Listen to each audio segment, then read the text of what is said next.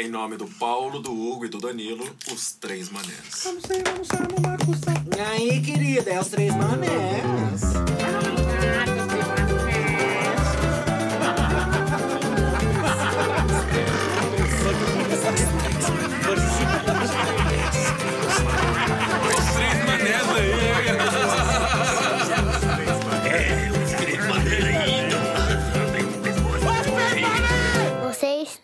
Estão ouvindo os três manés.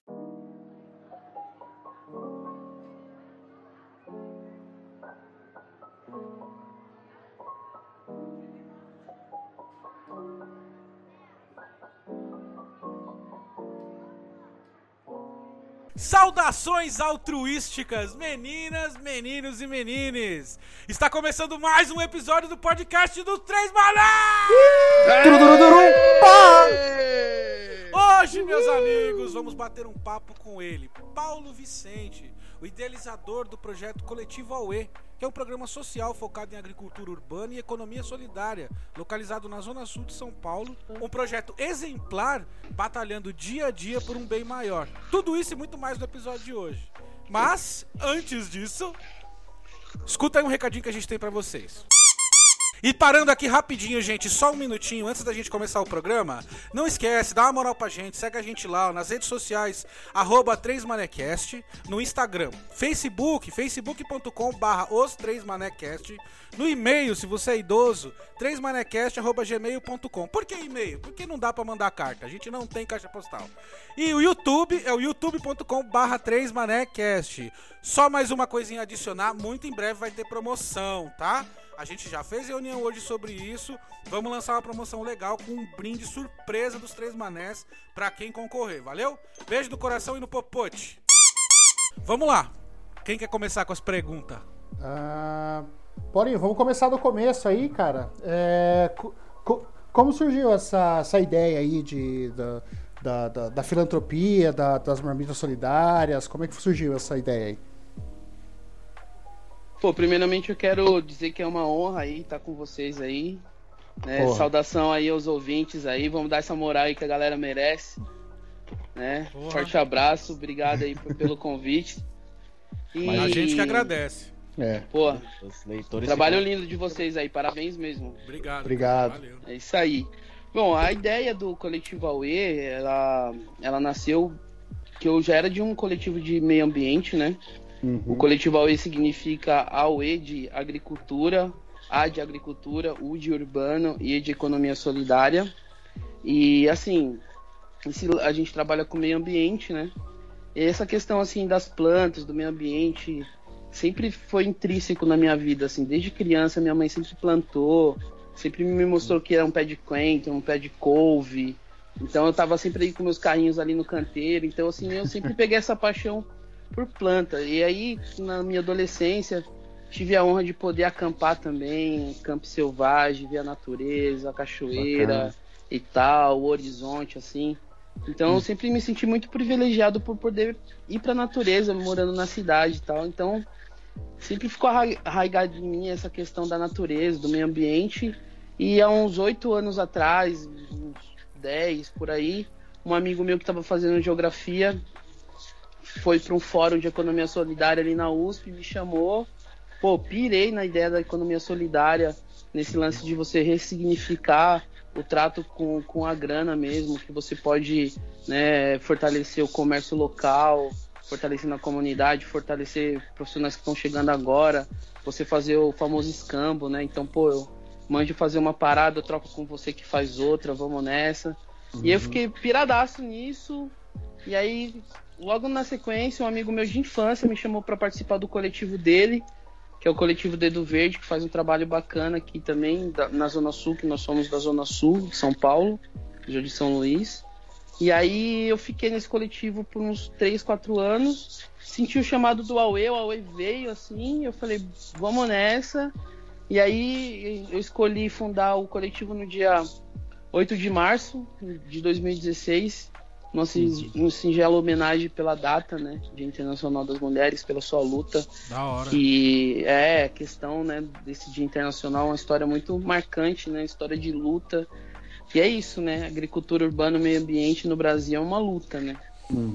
E, como é que foi- funciona, Paulo, a, a agricultura urbana? Vocês fazem pra comunidade. É, a- vou supor, vocês estão no Jardim São Luís, certo? Vocês, vou- vocês fazem o plantio, vocês. é, como é que funciona isso? Pra galera entender, só- tipo, a agricultura urbana, às vezes, né? A gente não Uhum. sabe muito bem o que, Ah, que é sim, agricultura claro. urbana. Eu vou, vou dar uma explanada um pouco, de uma maneira um pouquinho mais simples do que o Danilo quis dizer. Uhum. Explica pros burros, tipo eu. É, porque a gente tem assim, agricultura urbana. Mano, o que, que, que é isso? O que, que tem a ver? Assim, literalmente explicando pra uma criança de 5 anos. Uhum. É, você. A agricultura urbana é você trazer realmente as técnicas de plantio do campo para a cidade, né? Certo. Só que como você não tem o espaço de terra que você tem na cidade, no, no campo, você vai trazer para sua realidade, né? Então você vai plantar uma couve num pote de sorvete, por exemplo. Você for Caraca! embaixo, né? E você faz um esqueminha de drenagem ali com pedra e areia em uma terra adubada, pô, você consegue plantar uma couve, plantar uma cebolinha, plantar um coentro. Então, realmente, a agricultura urbana é simplesmente você pegar a agricultura do campo e trazer para a cidade, né? Para essa questão da, da gente ter uma melhor alimentação, a segurança alimentar. É uma, uma. Sem agrotóxico, né? Sem. É, sem agrotóxico. E fora que também é energia, né? Porque você tá do lado de planta, né, cara? Te traz uma paz, te traz um- uma concentração, assim, um sentido de, de melhora, né? É como se você estivesse do lado de uma criança, né? Você, você sempre emana um bem, né? Quando você tá do lado de uma planta, tá? É muito louco. E, e tem, tem até alterações do clima, por exemplo, o, o ambiente fica mais fresco, né? Você tem diversos benefícios aí atrelados a, ao, ao- a esse conceito de agricultura urbana, né? Ah, sim, pô. Por exemplo, se você vai num bairro de classe média alta, tipo, meu, Moema, sabe? Brooklyn. Arborizado Pô. pra caramba, né? Cê- É, o ar é diferente, Sim. assim, o conforto térmico é diferente também. E aqui na periferia, como em São Paulo, é uma ilha de calor, né, meu? A gente tá com concreto puro, refletindo o, a energia que vem do sol e a gente tá cozinhando aqui, né? Pois é. Fora que, é, fora que também é, tem a questão de que a gente pode trazer, além de você ajudar no meio ambiente, no clima e tal, tudo mais, você pode é, solucionar alguns problemas como a fome, né, da Sim. população, né? Sim. Que a gente vive numa ditadura alimentar imensa, que as pessoas pensam que salada é só alface, é, tomate e cebola, e tipo, já era. Tipo, E legumes também o é custo, batata. né, cara? Porque as pessoas Sim. acabam sendo condicionadas a comer mal, porque é muito mais barato você comprar, tipo, um miojo do que você comprar um, um legume, né, cara? Sim, é mesmo. Isso. Não, eu queria aproveitar que o Danilo ainda falou a questão do, do financeiro pra gente entrar na parte do, do E, da economia solidária, pra entender principalmente esse ponto. Boa. porque Até dá pra entender, cada um plantando ali, fazendo sua. Mas a parte do, da economia solidária que acaba me gerando a maior dúvida mesmo, que É, o que, que é economia solidária, né? Você cria um bioma econômico dentro da comunidade? Como que como funciona isso? É, essa questão nasceu no Banco Palmas, no, nor no norte do país, né? É um, é um projeto É. brasileiro, é um conceito brasileiro. Isso, é um conceito brasileiro onde você ressignifica essa questão do, do trato econômico, né? Certo. Então, assim, é, você pode lidar com, com o trato que você faz comercialmente, ou de serviço, ou de produto, com seu próximo, com dinheiro ou Certo. não. Né? Ou você troca por um serviço que ele faça. É solidário por quê? Porque você não visa o lucro em si, né? Sim. Você visa realmente essa cadeia de fortalecimento. E junto com isso, você tem que ter um lucro para você conseguir se manter, manter seus projetos Sim. e tal. Então, esse lance da economia solidária, por exemplo, é você comprar numa tiazinha que vende um Yakult na rua, Sim. saca? É você, em vez de comprar um tênis no shopping, você comprar um tênis aqui no mercado, no, no- numa loja de bairro, porque agora é mais caro, mas se todo mundo comprar lá, ele consegue comprar em maior Sim. quantidade, sabe? É, conseguindo reduzir o custo. Então, assim, é o fortalecimento do, do- da economia local e, da, e do ser humano, e um- uma ressignificação desse trato comercial, né? Não essa parada só do capital, do, do, do dinheiro em espécie Sim. e tal. É tipo, é, é lucro pra todo mundo no- no- na região, né? Tipo, todo mundo ganha. Isso, por, isso que é solidário, né? Porra, legal isso. Economia solidária. Meu, é um conceito muito louco e funciona, cara. Eu sou testemunha, assim, que funciona. É, a grana circula, saca? Dinheiro circula também, em espécie, e, e você consegue, por exemplo, assim, nessa questão da, da parada da economia solidária, pô, você precisa contratar um fotógrafo, um videomaker ou um cara para fazer algum, algum trabalho especializado. Pô, aí, beleza. Tem, tem pessoas de gabarito e tal, mas são caras, né? São, são profissionais que, que já gastaram né, tempo e tal, já tem uma carreira. Pô, pensando na economia solidária, por que você não contrata um cara, um iniciante, um estudante, né? Fortalece o cara, Você né? Dá, é- dá portfólio pro maluco, É, né? Entendeu? Ajuda. É, né? cara, então você fala assim, pô, mano, eu trabalho. Aí o cara falou, pô, por que você não contratou um cara e tal, não experiente? Falou, meu, tô dando oportunidade pra esse cara aqui nessa questão de fortalecimento mesmo da economia solidária. E esse cara que tá ganhando essa grana, ele vai fazer girar o dinheiro onde ele mora. É, tipo, tal, pra que, que você vai no Flowcast se você pode vir nos três mané, né? Não é? fala assim, não fala assim. A gente tá começando, pô. Os caras já estão voando alto, né? Então é. Há de se Chupa, reconhecer, né? Ah, E vamos falar assim do fundo do coração. O cara que, que é iniciante. Perdão, o cara que já é profissional, que tá. Não vai. O, o que o iniciante pegar não vai faltar pra ele. Não, e outra Eu coisa. acho então que a gente no tesão, solidário até né, nessa cara? parte. Um Pô, o cara trampo, já tem né? trampo, ele já ganha da hora. Ele não precisa do, do. O cara que tem, precisa da oportunidade vai receber. Ele já tem uns trampos que, pô, o pessoal já conhece, já tem portfólio e tudo mais. Não, é- eu acho incrível que você- a gente sempre teve um negócio de soma zero, né? Pra um ganhar mais, outro tinha que perder. Com o- o- a mentalidade da economia ah, solidária, que nem você falou, não existe o ponto, ah, não, o cara pequeno vai ganhar aqui e o grande vai. Não, o grande já tem o Cara, dele. a economia solidária ela acaba sendo também, por exemplo, num grande centro urbano como São Paulo, uma descentralização da economia, né? Porque a gente já deve ver que isso funciona em locais onde a economia é obrigatoriamente exclusiva, né? Aldeias, enfim, locais menores, Isso. cidades pequenas e assim por diante, que a economia gira ali né, dentro daquele ambiente. Então você traz esse conceito para dentro da cidade e, e, vamos dizer assim, de uma forma chula, é, faz uma economia bairrista, por assim dizer. Mas você está fortalecendo a tua região, o teu bairro, a tua galera, enfim. Teu vizinho, né? É, é isso que você falou, Danilo, descentralizar, né? Porque o capital é o acúmulo, né? De riqueza, né? E aí o lance da economia solidária é o contrário, é, é essa parada do ciclo, Sim. né? É a economia girar. E quanto mais ela gira, mais ela absorve pessoas, absorvendo pessoas, mais ela se fortalece, Sim. né? Fica um modo perpétuo assim, muito interessante, muito bacana, que eu acredito que é a resposta para muitas mazelas do que a gente vive hoje na sociedade. É algo que a se, a se espalhar p- pro futuro, né, cara? É um conceito que tende a, a crescer cada vez mais, né, cara? Ainda mais num- num- por exemplo, tomando São Paulo como, como exemplo, uma cidade que você tem uma divisão de, de grana tão grande, né? E às vezes o cara que vive na periferia, ele, ele ainda vai comprar lá no shopping do Playboy. Né? Então você tem essa. Você acaba trazendo para. resguardando a economia para a sua região, fortalecendo com o teu vizinho. Quer dizer, você, você gasta com o teu vizinho, mas você tem o teu negócio e o teu vizinho vai gastar com você. Então acaba virando meio que um escambo, né? Uma moeda de troca mais simplista assim, mas né? Isso.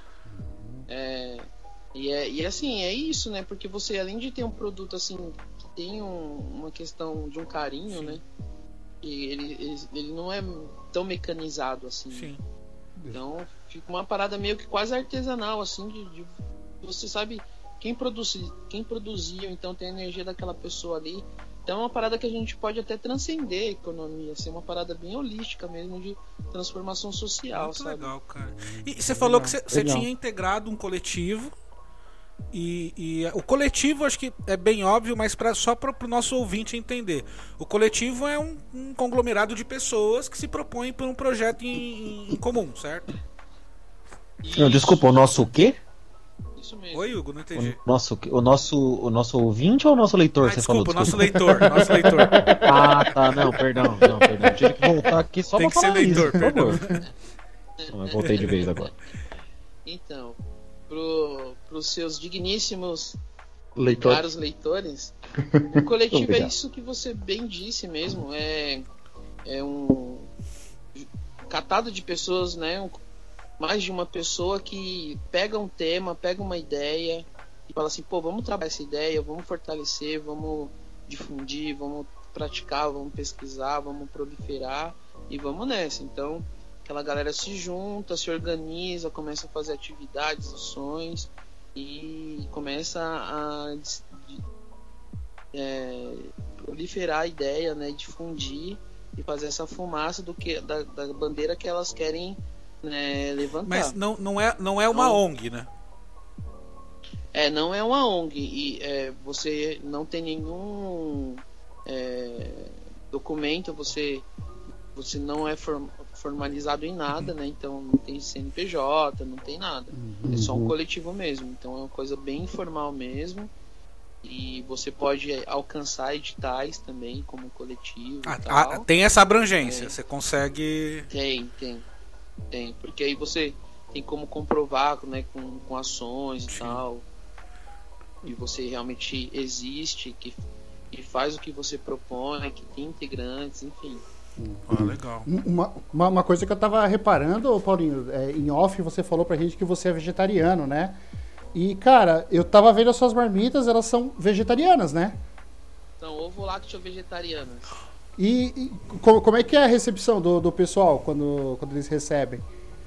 Porque é, a, a maioria das pessoas, né, tá esperando um arroz, feijão e Bife. e um bife, É. tá ligado? É, e, e como, A como é marmita que é? padrão do trabalhador. É, e como, como é que é a receptividade do, do pessoal? Ah, cara, é, é bem bacana, né? Porque a, a marmita, ela tá dentro de uma campanha do coletivo Uhum. e ela vem desde o início da pandemia, né? Certo. que é a campanha Amor ao Próximo. Quando- realmente estourou a pandemia e tal, lá em março, a gente né, cessou as atividades e tal. Uhum. E aí a gente. Eu, eu pensei assim, pô, o que, que eu vou fazer agora, né, meu? E eu tinha uma rifa, cara, aqui em casa. Aí eu tive a ideia de falar, meu, vou vender essa rifa, vou dar os prêmios que a gente tem alguns produtos que a gente faz, que é o bombom, é, sabão sustentável. E aí vou vender e vou comprar no mercadinho aqui do bairro para ajudar o cara, entendeu? Uhum. E, e, e essa- esses produtos que eu, esses alimentos eu faço uns kits de como se fossem umas mini umas mini cesta básica e distribuo. Certo. E aí eu peguei a balança de precisão emprestada do, do, do mercadinho. Pô, foi um sucesso, vendi a rifa em uma semana, assim. Então, pô, eu pegava o saco de 5 Caramba. kg de arroz, dividia em 10 de 500 gramas, o feijão em, em 2 de 500. Até saquinho de geladinho eu colocava café, que era mais caro, saca? Uhum. Aí eu colocava açúcar, farinha, óleo. Óleo eu, eu peguei no parceiro que recicla aqui, aquelas garrafinhas de, de refrigerante bem pequenininhas, Sei. assim. Esterilizei e tal, enchei de óleo. Pô, meu, amor, te chamei do, do- de kit do amor, sabe? Sei. Aí eu, aí eu comecei a distribuir pra galera e na frente de casa eu coloquei uns pregos que também tem um faz aqui do lado que vende uns pãezinhos. Falei, ô meu, todo dia coloca em três sacos, três pães com, com manteiga, que aí eu ponho café. E aí a gente colocou aqui na frente de casa todo dia pão com manteiga e o café e distribuindo os kits pra quem precisava. Uhum. Pô, que amiga- legal, cara. É, aí a Olivia, uma amiga minha ali, mano, uma mulher incrível, uma artista plástica, assim, talentosíssima, entrou em contato comigo, que a irmã dela é, te- é, teve essa ideia de criar uma ação de arrecadação de grana para contratar restaurantes de comunidade, para que esses restaurantes de comunidade fornecessem marmitas para ONGs e essas ONGs distribuíssem para as comunidades que elas atendem, né? Aí a Ah, entrou em contato cara. comigo e falou, pô, Paulinho, faz essa ponte aí pra gente aí e tal. E aqui onde eu moro, que é no Jardim São Luís, tem uma efervescência cultural muito gigante, assim, né? Tem várias ONGs e tal, a galera é bem bacana. E aí eu Sim. acionei a Monte Azul, que é uma ONG assim, meu, Associação Cultural Monte Azul, é uma ONG muito bacana, muito interessante, assim, ela mudou realmente a, a história do bairro, a característica das pessoas são diferentes. Enfim, aí a gente conseguiu ficar de abril até o fim, do início de abril até o finalzinho de, de maio, entregando 30 marmitas por dia. O restaurante Cara. de um amigo nosso aqui lá do. Monte Azul também. Só que aí foi na mesma época, no finalzinho de abril, foi quando o governo do estado de São Paulo lançou aquele lance que era o rodízio par ímpar, tá ligado? Ah. Aí Sim. o cara já, o Claudinho, que é um puta líder comunitário aqui do Monte Azul, não conseguia mais ir todo dia, né? Aí assim, pô, meu, antes de eu fazer música, eu, fa- eu quis fazer gastronomia, né? Cheguei a procurar e tal, mas aí eu desencanei e tal. Eu sempre gostei de cozinhar. Eu falei, meu, Olivia, pra gente não parar, é, transfere a verba pro coletivo e a gente faz a marmita aqui em casa. Então eu tô desde o final Caraca. de abril do ano passado produzindo 25 marmitas de segunda a sexta, eu vou lá com vegetariana e distribuindo para as comunidades que a gente tem aqui perto. né? E aí nessa pegada. Vocês fazem isso por intermédio da ONG ou você já tá fazendo você? Então, já tô fazendo desde o finalzinho de abril, o coletivo AUE já, já produz essas marmitas e distribui, entendeu? Cara, que legal, velho. Que bacana. Só, só, só pra. Cara, eu- desculpa interromper, porque eu quero ouvir isso até o final. Só, só pra gente dar uma recapitulada e entender certinho. Pra ver se eu entendi direito. Eu tava no momento mais. Pô, o que eu vou fazer? Tem uns contatos, tal, etc. E foi juntando o que você já tinha. Não foi nada tipo, ah. Juntei, a- arranjei uma galera que fazia marmita. Não, você foi juntando umas coisas que você já tinha, aproveitando que nem você falou, ah, o. O, o óleo. Aí fez a rifa. Eu achei o do óleo incrível, que é tipo, pô, todo mundo guarda um É. olhinho em casa e tal. Uhum. Aproveitou, juntou aqui. O cara que passava do pão. Não foi nada tipo. O que eu tô querendo dizer com isso? Não foi uma estrutura absurda que você criou. Não, foi o que Não você tinha ali. O contato com a ONG foi você buscando o que você tinha pra oferecer. É, a rede Foi é, basicamente a rede isso. Foi se construindo, né? As pessoas foram, foram chegando, assim, numa coisa assim, cara, eu vou te falar, até mesmo transcendental, algo que beira o místico mesmo, assim. Algo que não sei explicar, porque foi muito, assim, para mim é uma transformação incrível, tá me ajudando emocionalmente, sabe? É, a passar essa pandemia, que é um período tão que eu acredito que tá sendo difícil para todo mundo. Uhum. E Com certeza. e assim, poder, sabe, dar um pouquinho do, do meu amor, assim, do amor que a gente tem, do amor dos doadores, dos voluntários, dos, dos, dos colaboradores, assim, e a gente transformar isso em alimento que realmente vai concretizar, né, energia para Salva uma vidas, né, pessoa, Paulo? é, é uma coisa que, assim, eu nem sei se eu mereço tanto essa honra, sabe? Mas aí, por isso que, aí, Paulão, é sua pergunta, as Uhum. marmitas são bonitas por isso, porque é apenas refletido o amor que essa campanha conseguiu trazer com as pessoas que tem nela, sabe? Uhum. Pois aí eu só transfiro mesmo o amor, então pra mim quanto mais colorido melhor, quanto mais nutritivo melhor, e aí a gente vai. Porra, fantástico. Cara, que legal. E esse nem era o projeto principal do coletivo, Não, né? Tipo, não. vocês. E é, Antes era. Antes da pandemia, num, de um modo geral, que, qual que era o trampo, assim? O que, que vocês faziam mais? É, então, aí o, a gente tem, a gente tem uma brisa que a gente gosta de ver lo- locais viciados em descarte de lixo errado, saca? Entulho, Sim. pá. E aí é, a gente chega nesse local, identifica, tenta encontrar algum morador que tenha, que tenha o contato já com a agricultura, que goste do projeto, que queira modificar aquele espaço, porque assim, a gente acredita que a gente nunca vai chegar com um projeto para a comunidade e falar, ó, é assim. Todos os nossos projetos, primeiro que a gente não tem grana, né? Então, não dá para ser uma coisa tão grande assim. Mas segundo, porque realmente a comunidade tem que estar envolvida para dar certo, né? Então, Sim. a gente tem dois, dois trabalhos assim que são um case de sucesso que eu poderia dizer assim que é um escadão e um escadão os caras reformaram o escadão e tal, mas deixaram o canteiro cheio de entulho.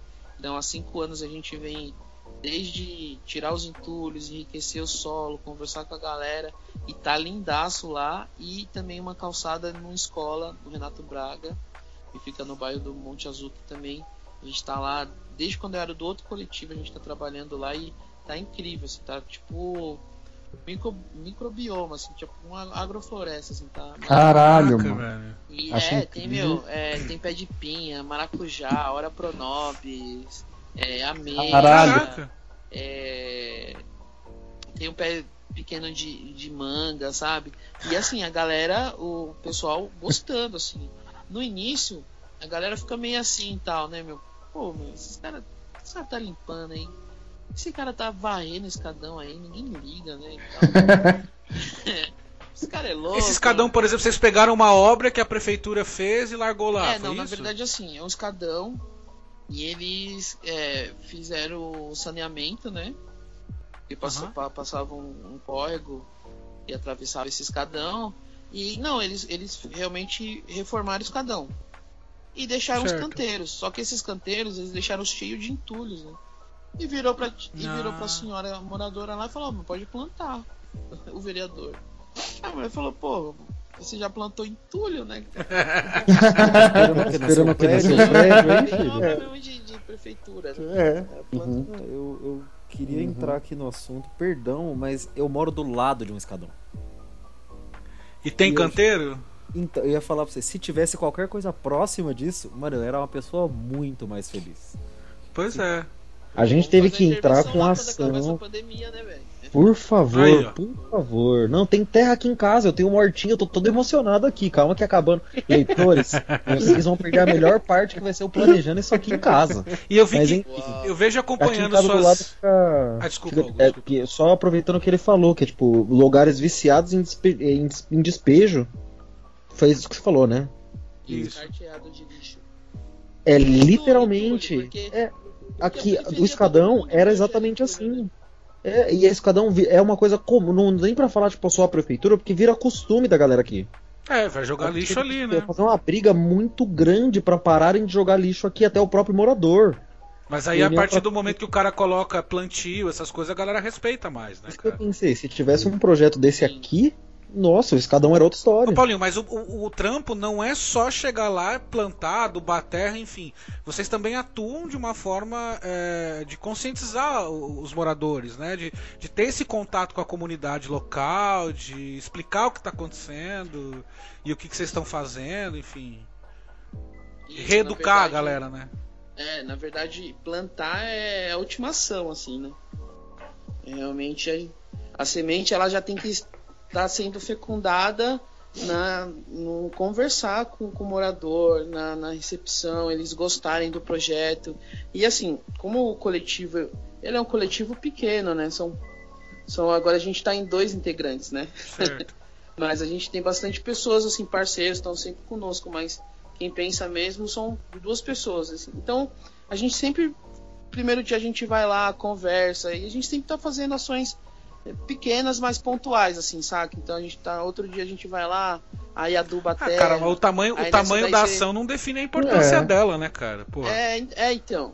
Aí assim, pô, aí nessa daí que a gente tá fazendo essas pequenas ações mais assim, é, sempre, as pessoas já vão vindo, já vão quebrando o gelo, já vão conversando, aí eu já vou explicando pra ela qual que é a nossa ideia, que a gente trabalha com a questão do meio ambiente, que a gente quer melhorar o nosso bairro, porque melhorando o nosso bairro com cores, melhora a nossa autoestima, porque o nosso bairro é a extensão da nossa casa. E a gente também trabalha com essa questão das punks, né? Uhum. Que são plantas alimentícias não convencionais. Que são plantas como a taioba, oropronobis, capuchinha, é, serralha, que serralha, pô, é mato, né? A gente sempre passa por uma serralha. E são plantas comestíveis. E que realmente a gente acredita que é uma, uma resposta para essa insegurança alimentar que a nossa população passa. E a gente pode, além de embelezar aquela, aquela parte degradada, trazer essa questão também das pessoas jogarem o lixo no lixo, ou Sim. procurarem é, a união pra gente descolar um carro, pegar e jogar no ecoponto, que tem ecoponto aqui perto, saca? A gente ainda pode, de quebra, plantar as punks que elas parecem, sabe, mato mesmo. Então, Sim. assim, né? Mas que são comestíveis. É, fica Sim. uma coisa de paisagismo bonitão que você pode comer, cara. E, a- e- e a galera ali, por exemplo, ah, os moradores, nada impede eles de consumirem esses. esses É, e a ideia é né? que eles consumam, né? Essa é a ideia, né? Daí vocês explicam, porque como são é, alimentos não convencionais, acredito que muitas vezes as pessoas não sabem como lidar, como tratar o alimento para comer, enfim. Vocês também fazem isso? Também passam esse esse esse, know-how, esse, esse handicap para eles, assim? Ó, Eu- aí- eu- que tá, desculpa aí só tá. interromper que eu queria A gente, complementar até a pergunta A gente do deu muita sorte e sempre a gente encontra um senhor ou uma senhora que a gente chama de, dos nossos mestres, os nossos griots. E na verdade, eles que estão, eles que passam conhecimento pra gente. Caraca, que da hora. velho. Caralho. Então a gente demais. sempre encontra os caras que são retirantes, sabe? Que veio do norte, do nordeste e tal. Então os caras conhecem muita punk e tal. Então a gente chega assim já falando, os caras já, puta, já começam a falar da, de uma afetiva comia isso quando era criança, né? preparava o prato, Puta, que assim, da hora. assim, assado, como que seca a semente, como que ele plantava. Então, assim, claro, muita gente a gente explica, principalmente as crianças, que a gente tem muito foco com as crianças, né? A gente gosta muito de trabalhar com as crianças, né? É, eu vi umas fotos de, de vocês. Acho que é esse- até esse escadão, que além da parte do plantio, vocês ainda pintaram, fizeram Uhum. né, toda um- uma reestruturação ali, me- melhoraram ainda mais o ambiente. E um Isso. monte de criança envolvida né, no projeto. É, essa pegada. E as crianças que tudo eu peguei na rua na hora, cara. As crianças estavam moscando lá na rua, tá ligado? Jogando bola. Tá fazendo E nada, vem galera? aqui. É, vamos aqui pintar, vamos grafitar, vamos plantar, vamos fazer aquela UE, né, meu? Da hora, mano. E é, e, e aí é isso, né? E eu percebi que realmente, quando você é, revitaliza um espaço e grafita e tem as crianças envolvidas, aí a receita de sucesso para a comunidade começar a respeitar, não degradar. É, é claro que assim é uma questão, né, gente? Como a gente trabalha com, com uma matéria que não é tão cara para a população, porque infelizmente a estrutura social que a gente vive não faz com que o ser humano ele, ele pense em uma coisa o meio ambiente, sendo que ele tem que pagar conta, às vezes mora muito mal, sabe? Tem bas- bastante preocupações para, sabe, comer, morar, segurança e tal. A última coisa que o cara vai pensar é em meio ambiente, saca? É a Então, roda assim, viva, é- né, cara? Eu É. queria aproveitar para acrescentar a pergunta do Danilo, porque vem nesse foco do ensino. Assim, queria entender quais seriam o que você tem na hora de ensinar para mostrar para o pessoal, principalmente quem, não, quem nunca viu isso, que você está chegando num lugar completamente novo. O que você tem de resistência quanto a isso? Que as pessoas acabam tendo de, de ser contra ou então ser meio cético e como você lida com isso? Porque eu fico imaginando, pô, se o cara chega aqui perto da minha casa vindo escadão, vou melhorar a sua vida. A gente vai plantar, você vai ter. Pra mim, eu não consigo ver o impedimento. Mas com certeza deve ter alguma coisa que o pessoal Você ficar, lida não com sei. barreiras como grau de Ah. instrução, esse tipo de coisa, né, cara? E aí, quais seriam elas e como você lida com elas? É, na verdade a gente tem um- uma questão assim, até mesmo cultural né, do nosso país, que a gente não enxerga o público como o nosso, né? Então a gente realmente não toma os espaços públicos como o nosso, no sentido que é meu, então eu vou cuidar, eu vou, sabe, não degradar, eu vou fazer manutenção. Então, assim, é a primeira questão que a gente gosta de lidar é com isso, de, de mostrar para as pessoas que é possível, sabe? Que o, pô, o escadão tá ali, o escadão é de todo mundo, então se a gente se unir, a gente deixa ele bonitão, cheio de flores, fazendo ações com crianças, grafitando e tal. E que é possível, entendeu? E que se você sair da sua casa e varrer o escadão, você não é um mané, sabe? Você não Sim. é um otário. Você é um, um cara que tá querendo deixar uma parte do, do seu bairro, da sua rua, ou de um bairro ou de uma rua de outra pessoa bonito, sabe? É uma coisa que realmente unidos somos mais fortes. Então a pegada é essa que a gente entende. E aí as plantas, elas nos ajudam no sentido de, sabe, de toda a questão que a gente tem das plantas, né? Do, da, da questão primordial, que as plantas só nos dão a vida, né? Sim. Desde o Então, aí- oxigênio ao alimento. né? É, Tudo, então é tudo. isso.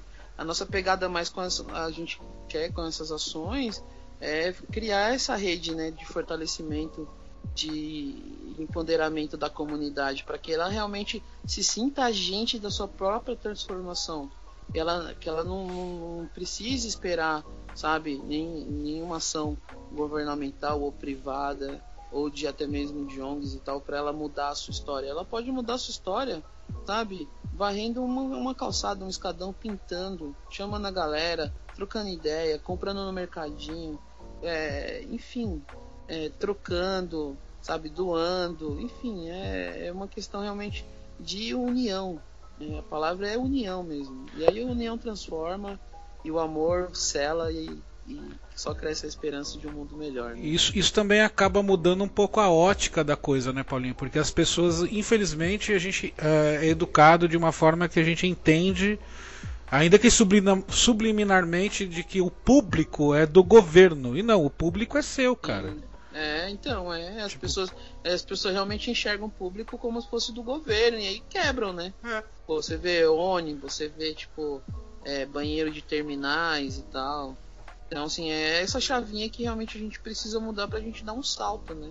Porque se você entende as- a- os equipamentos públicos como seu, você vai exigir, você vai cuidar deles primeiro, né? E cuidando deles, você vai exigir que, que se mantenha cuidado, né? Sim, sim, Então, qual exatamente. que é a pessoa que não tá cuidando? Quem que é o cara que não tá cuidando? Então, aí já começa a se vi, eh, responder algumas perguntas e, e virem outras, né?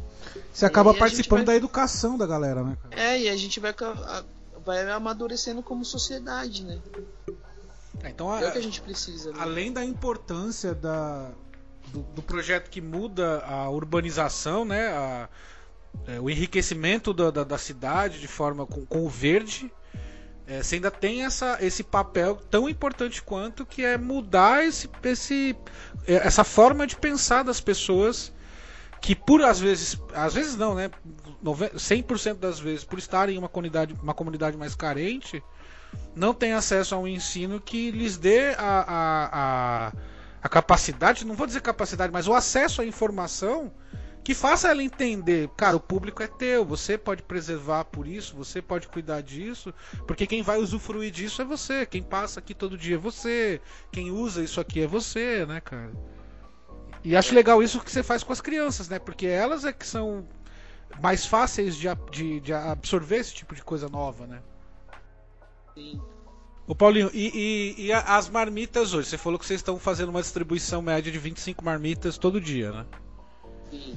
Esses, é, o- vamos dizer, os insumos, é, o material pra fazer isso, vem de onde, cara? Então, muito do aporte pra gente fazer as marmitas vem dessa galera que eu te falei, que é a Olivia, a Agatha e o Gustavo, que é o pessoal do Marmita na Rua. Certo. É, segue a galera lá no Insta lá em Opa, agora.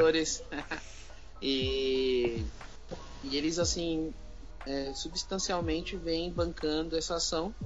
Só que também, cara, tem amigos que já doaram, sabe? Tem gente que doa cesto, tem, tem parceiros que fazem pães artesanais veganos que já doaram, iogurte de inhame, é, chocolate, frutas, pães, en- enfim, assim, é uma, é uma rede que tá cada vez mais bonita, maior e assim, mais empolgada, mais esperançosa. E é, e é isso aí. Então, tá vindo assim, do- a gente recebe alimentos também. Sim. Então tá vindo de todo, toda parte, assim, saca? A, a- a- a internet, eu imagino, ajuda. Muito. Na divulgação É, internet- e tal. é, internet- não, internet total, né? Incrível que ele criou um, um sistema de retroalimentação. Isso, cara, assim, eu já, eu já vendi uma, uma rifa inteira, assim, só pelo WhatsApp, assim, mandando pros amigos, assim, saca? Galera comprando e O. Pix ajuda muito hoje, né, cara? Tipo. Facilita, né? Porque você não fica naquela, ah, vai que Os compensar. caras inventaram, né, meu? Pô, pelo amor de Deus, né? Tem lance de você pagar taxa, né? Pois é, cara, ajuda pra caralho, né? Você não, você não, não- não- Porra, o banco já lucra tanto, vai beliscar do, do, Porra, projeto, do projeto é. social, cara. Sabe que é o Pix tá pro TED e o, assim como o Uber tá pro táxi, sabe? Pode crer. É, aí. exatamente. Os caras começaram, os caras mostraram pra gente que dá pra fazer um serviço até melhor e mais barato, tá ligado? Pois é, Uhum. pois é, Porra. verdade. Cara, e, e, e, e- e planos, cara, pro futuro? Tipo, quais as ideias que vocês têm pra pós-pandemia? É, então, aí o coletivo, a gente tá com a Carolzinha, que é uma, uma menina incrível, que é engenheira ambiental, que eu conheci ela na faculdade. E a gente junto, a gente tá agora assim. é, porque o coletivo, né, ele era bem orgânico, né? Então assim, era tipo enxada na mão e pé na, pé na terra, né, mano? Pé no barro. Eu A lembro de ter visto vocês e- fazerem até, tipo, construção, né? Comunitária e É. tal. É, telhado verde a gente já fez, mini cisterna. E Cara. assim, É, Caralho. E assim, a gente vai lá e faz, né, meu? Então não tinha muito planejamento, assim, sabe, de escrita e tal. Eu escrevi pra, pra- eu tentei alcançar poucos editais, então assim, não- o que a gente tá pensando agora é tipo dar o próximo passo, assim, né? Então a gente já amadureceu, já tem proje- projetos que realmente assim já já tem uma história, já conseguem se manter. E agora a gente tá partindo pra escrita, pra uma coisa mais formalizar o coletivo e tal. A gente sonha em, em se transformar numa ONG pra gente poder alcançar mais pessoas, para as ações ficarem mais substanciais e tal. Então a gente tá bem nessa pegada aí de, de estruturar o coletivo mesmo, né? E poder agregar mais gente também, né, Paulinho? Sim, cara, ó. Aí, leitores, caros leitores, quem quiser chegar, o coletivo é que nem mãe. Sempre cabe mais um. E esse processo é burocrático pra você se tornar uma ONG, por exemplo? Vocês chegaram a ir atrás disso? Tipo, Ah, já. precisa de pelo menos sete integrantes, né? O Certo. presidente, aí um, um- dois de, de- de financeiro, dois do conselho, né? Administrativo, é, dois jurídico. Ah, Precisa. Tem que arrumar dois advogados, então, na história. É, é. Tem, tem que Tem ser. Né? Tem uma estrutura, querendo ou não, né? Que... É, aí você cria uma ata, né? Pra ser todo o regimento ali do, do coletivo e tal, e taca ali pau.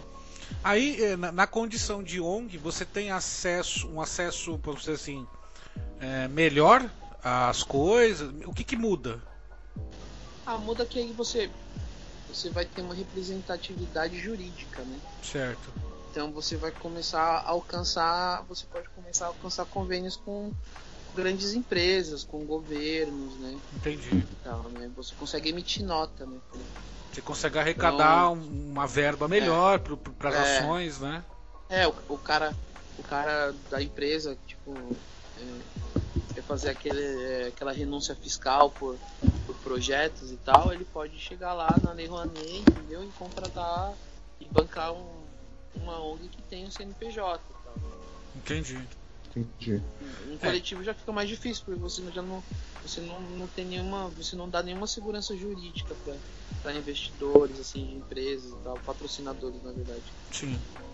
Mas investidores que investem no, no planeta, né? É, A gente entende da questão de, do CNPJ, de renúncia fiscal e tal, mas quando você não está preso nisso, você também acaba é, tendo a capacidade de acessar pessoas que estão dispostas simplesmente a ajudar, né? Sem essa necessidade de comprovação fiscal nem nada, e, tipo, que estão se doando para algum projeto. Acho que é uma experiência também produtiva, né? Talvez até processo do amadurecimento de um, processo, de um projeto como esse seja isso, né? É, na verdade a raiz ela tem que sempre se manter, né? Sim. Então a raiz é essa, tipo, é as pessoas assim na, na questão do voluntariado e também numa questão de, de que elas merecem receber também, sabe?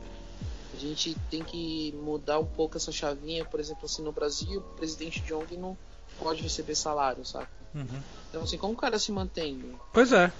É, então É, assim, é bizarro, né? Então a gente tem que começar a enxergar realmente as pessoas que trabalham no terceiro setor como profissionais e assim, profissionais que realmente querem e têm o tesão de ajudar o próximo, sabe? Isso é regimentado, tipo, é uma lei que você, o presidente de ONG não pode ganhar grana.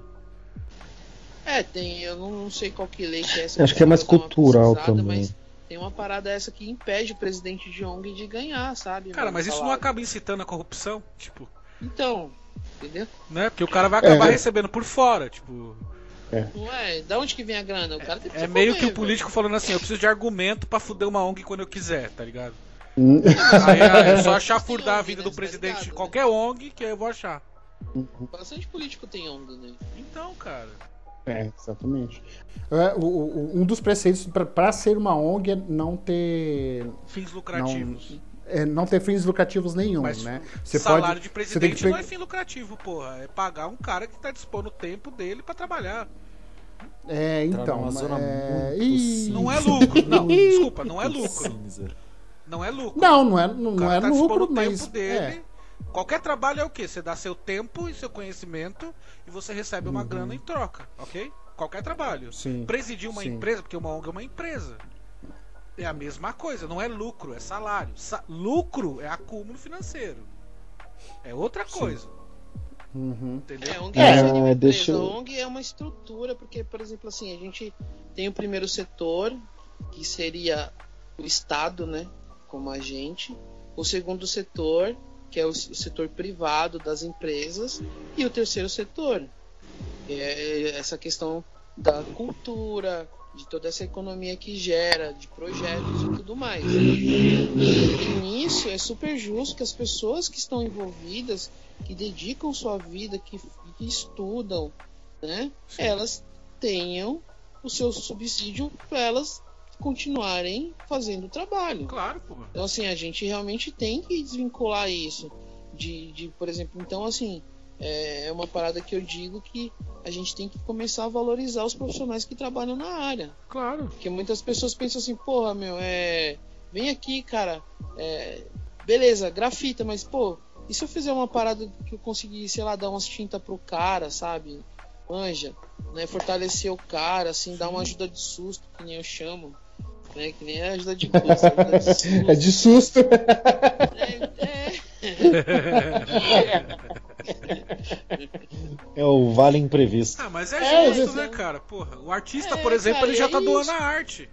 É, Né? e aí a galera que tá doando, ela tá sabendo que ela tá ajudando a crescer toda essa máquina, sabe? Sim, De cara. fazer, de fortalecer as pessoas que estão juntas, sabe? O, a galera que tá começando agora, os mercadinhos, a feira, onde eu compro as embalagens de marmita, enfim, cara. É, é toda essa questão, não é só chegar lá e dar, sabe? Tem toda uma estrutura é, por trás disso que realmente é muito bacana da gente dar uma atenção melhor, olhar com carinho e tentar ressignificar, né? E deixa eu tirar uma. Agora que a gente falou bastante do, do, do pré, né? Do, do- da questão do, da marmita em si, de fazer entrega, da questão solidária. Tem toda uma preparação, meus caros leitores, vocês já viram que, que se fosse fácil, a galera não tava fazendo, a gente já viu que tem muito esforço. Cara, pô, acho Dedicação de que tempo. tem muito tempo, tem muito, pensa muito, trans- mano, literalmente tirar leite de pedra. Mas e na hora que você vai fazer a ação? Eu vou focar aqui nas marmitas, porque meus, cara, meus caros leitores, assim, você olha, eu, eu sou uma pessoa muito de não comer legumes. Eu, eu comeria uma marmita inteira, sem problema. Porque é, é bonita, é, não é só uma, É, coisa, é uma, comi- uma comidinha. O cara poder Aham. ser. Não, você dá uma dignidade na hora de dar a marmita pra pessoa, porque eu, que não tô precisando, tô com vontade. Então, assim, na hora que você vai entregar, depois de todo esse processo, depois de tudo isso que já passou, o processo de entregar, como, assim, mais ou menos uma base, assim, ah, como vocês escolhem, pra quem vocês entregam, porque às vezes vem muito tabu que, ah, entrega só pra morador de rua, tá? como que funciona essa parte? Como que funciona a distribuição, a parte de entregar a marmita? Eu tô, assim, de verdade, leitor, essa pergunta não foi planejada, isso sou eu A interessado. de logística, né? Não, ótimo, É, é a logística toda. Pô, ótima pergunta. ótimo. E eu vou te falar, assim, as marmitas são gostosas, porque como eu sou gordinho, né? Gordinho gosta de comer bem, né? então eu vou te falar que é bem temperadinha, cara. Pô, meu, de olhar eu quero comer, É. nem sentir o É, cheiro, então. nem nada. E assim, ó, eu, eu assim, eu tive uma sorte imensa, assim, porque quando eu comecei a fazer as marmitas, eu tinha uma questão que hoje eu moro com a minha mãe, né? Só mora minha mãe e eu. E ela já tem mais de 70 anos de idade, então eu fiquei bem apreensivo com essa questão da distribuição, saca? Falei, poxa vida, como é que eu vou fazer? E assim, meu, parece que o universo realmente, assim, gosta de mim, porque, meu, ele me dá tanta oportunidade, por isso que eu re- retribuo, assim, sabe? Dando risada, né? E aí, tipo, liguei pra uma mulher que mora no CDHU, que eu, eu imaginei que o pessoal lá também sempre tem uma família que tá precisando. Só perguntei pra ela, ó, tem famílias aí com crianças, que o nosso foco eram as crianças, né? Por, causa, por conta da o encerramento da, da- das atividades es- escolares, né? Muitas Sim, causa- crianças elas deixam de receber aquela alimentação que às vezes é a única que elas vão receber, sabe? Então a Uhum. gente meio que o foco era esse, então famílias com crianças e tal. Aí essa mulher veio e mandou um contato de uma líder comunitária aqui no bairro próximo, aqui, que chama-se é, Jardim Promorá e Jardim Fim de Semana.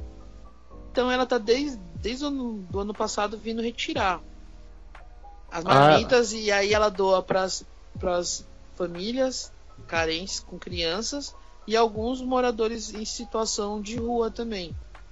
E Certo. essa daí também a gente já entregou é, por um bom tempo para uma ocupação de Interlagos né, e, nessa, e Interlagos e também a gente todo dia a gente manda de 5 a 10 marmitas para uma ocupação aqui do Arariba que fica perto do, do metrô do Capão Redondo da linha Lilás que é Uhum. uma uma mescla em brasileiros e haitianos nessa ocupação né Ah, então, a, tá. então a gente trabalha é, com essas três, quatro comunidades e vai dividindo, né? Tem dia que dá 10 para uma, 20 para outra e vamos nessa, né? Tem dia que uma não pode pegar, a gente manda tudo para outra, mas fora as marmitas é bem interessante que, por exemplo, assim, o restaurante ele é, o restaurante do meu amigo, mesmo assim ele dando ele dando desconto, ainda tinha um custo, né? Porque é um restaurante. Sim. Quando começou, eu comecei a produzir, eu não sou um restaurante, então o meu custo ele é bem inferior, né? Então, Aham. com a mesma grana das marmitas que eram gastas no restaurante, eu consegui comprar cesta básica, Sim. consegui, sabe, é, dar uma ajuda de susto pro, pra uma amiga que fazia pães veganos, e, sabe? Então, eu consegui Uhum. fazer, criar essa rede, assim, dessa, da grana girar também, sabe? É, é justo, Então, né, tem- cara? É, então a gente não doa só marmita, então a gente pô, doa chocolate, cesta básica, álcool, álcool em gel, máscara, sabe? Então foi uma coisa bem bacana, assim. E é válido, é válido salientar, né, Paulinho, que ninguém tá visando lucro, né? É, na verdade é isso, né? É sem fins lucrativos, né, Sim. cara? Entendeu? É ajudar o próximo mesmo e, e- e já era, né? Isso, é, é a parada é, é a gente fortalecer quem mais precisa Sim. e, e sempre tá precisando mais, né? Então, quanto mais a gente consegue de doação, mais tem gente precisando, mas mais aumenta nossas forças, nossa esperança, porque assim, entrando na, na questão da marmita, eu recebi um relato de, de uma mulher que pegava as marmitas, que ela falou assim que ela começou a comer melhor depois Uhum. começou a comer, pegar as marmitas, porque ela via que tinha bastante vegetal, sabe? E tal, e começou a ver vegetal diferente, viu como era preparado e tal. Então eu, eu tento às vezes, tipo, deixar bem macrobiótico, assim. Então às vezes eu nem cozinho a cenoura, só dou uma ralada na cenoura, beterraba. Então quanto menos Uhum. eu cozinhar, melhor, assim e tal. Acaba refletindo na qualidade de vida da pessoa, né, cara? É, e, e é isso, né, cara? E, e é maravilhoso, né, pô? Você alimentar uma pessoa que tem fome, acho que é um ato dos mais nobres possíveis, assim, que, que a gente possa fazer nessa vida. Né? É uma vida que vale a pena ser vivida, como diriam os gregos, né? Sim. É. Você me fez lembrar até agora, e Não, não principalmente foi com esse grego, relato que do disse mundo. isso, foi Spinoza, desculpa. Não, não tem problema, a edição arruma. A edição, se, se dependendo da edição do Danilo, mano, eu falei. Mas é, eu acho incrível que Eu você só me lasco depois. agora- Não, mas é com puro amor. Qualquer coisa a gente manda um Zé Delivery. E Não, a gente né, mano? do, do, do, do Paulinho aí. Não, eu quero um ex-burger, hein? É, mas é, esse ex-burger aí. Eu- o Paulinho me lembrou agora, falando desse- ainda mais desse relato da mulher, lembrando que a gente já falou antes também de é mais, é mais barato comprar um combo do Mac do que ter uma refeição saudável. Que teve um estudo que fizeram, se eu não me engano, até um docu- mini documentário que tem no YouTube, que fizeram sobre o Japão. Que falaram, não, que o japonês come melhor, que etc, tal, que ele não come besteira. E o cara falou, beleza, vamos fazer a prova, tipo um Super Size Me. Sim. Aí o cara foi lá, pegou, ele mostrou máquinas de, de, de venda rápida no Brasil, então refeições rápidas no mercado. Ou é congelado, ou é uma refeição que assim, a cenoura parece de borracha. Mas o principal que tem não é o alimento em si. O que tem rápido e barato pra comprar é hambúrguer, é besteira. E ele começou a mostrar que elas, no Japão tem máquina de tudo, até de material escolar. Você comprar Caraca. tipo, como se fosse de Coca-Cola. Então eles têm de refeição de Nossa senhora, que feio, no meio da, da frase bonita. amado. Deixa eu voltar É o baseado, é o baseado. Eles têm até material. Não, eu nem enrolei ainda. É, eles têm material escolar tal. E tem até, inclusive, de refeição pronta pro almoço. O cara desce no horário de almoço, pega a refeição ali e come. E ele foi comparar. Aqui o que, que tem? Hot Pocket de um minuto e meio. É. O, o- a lasanha instantânea. Uma... Cup Lá noodles.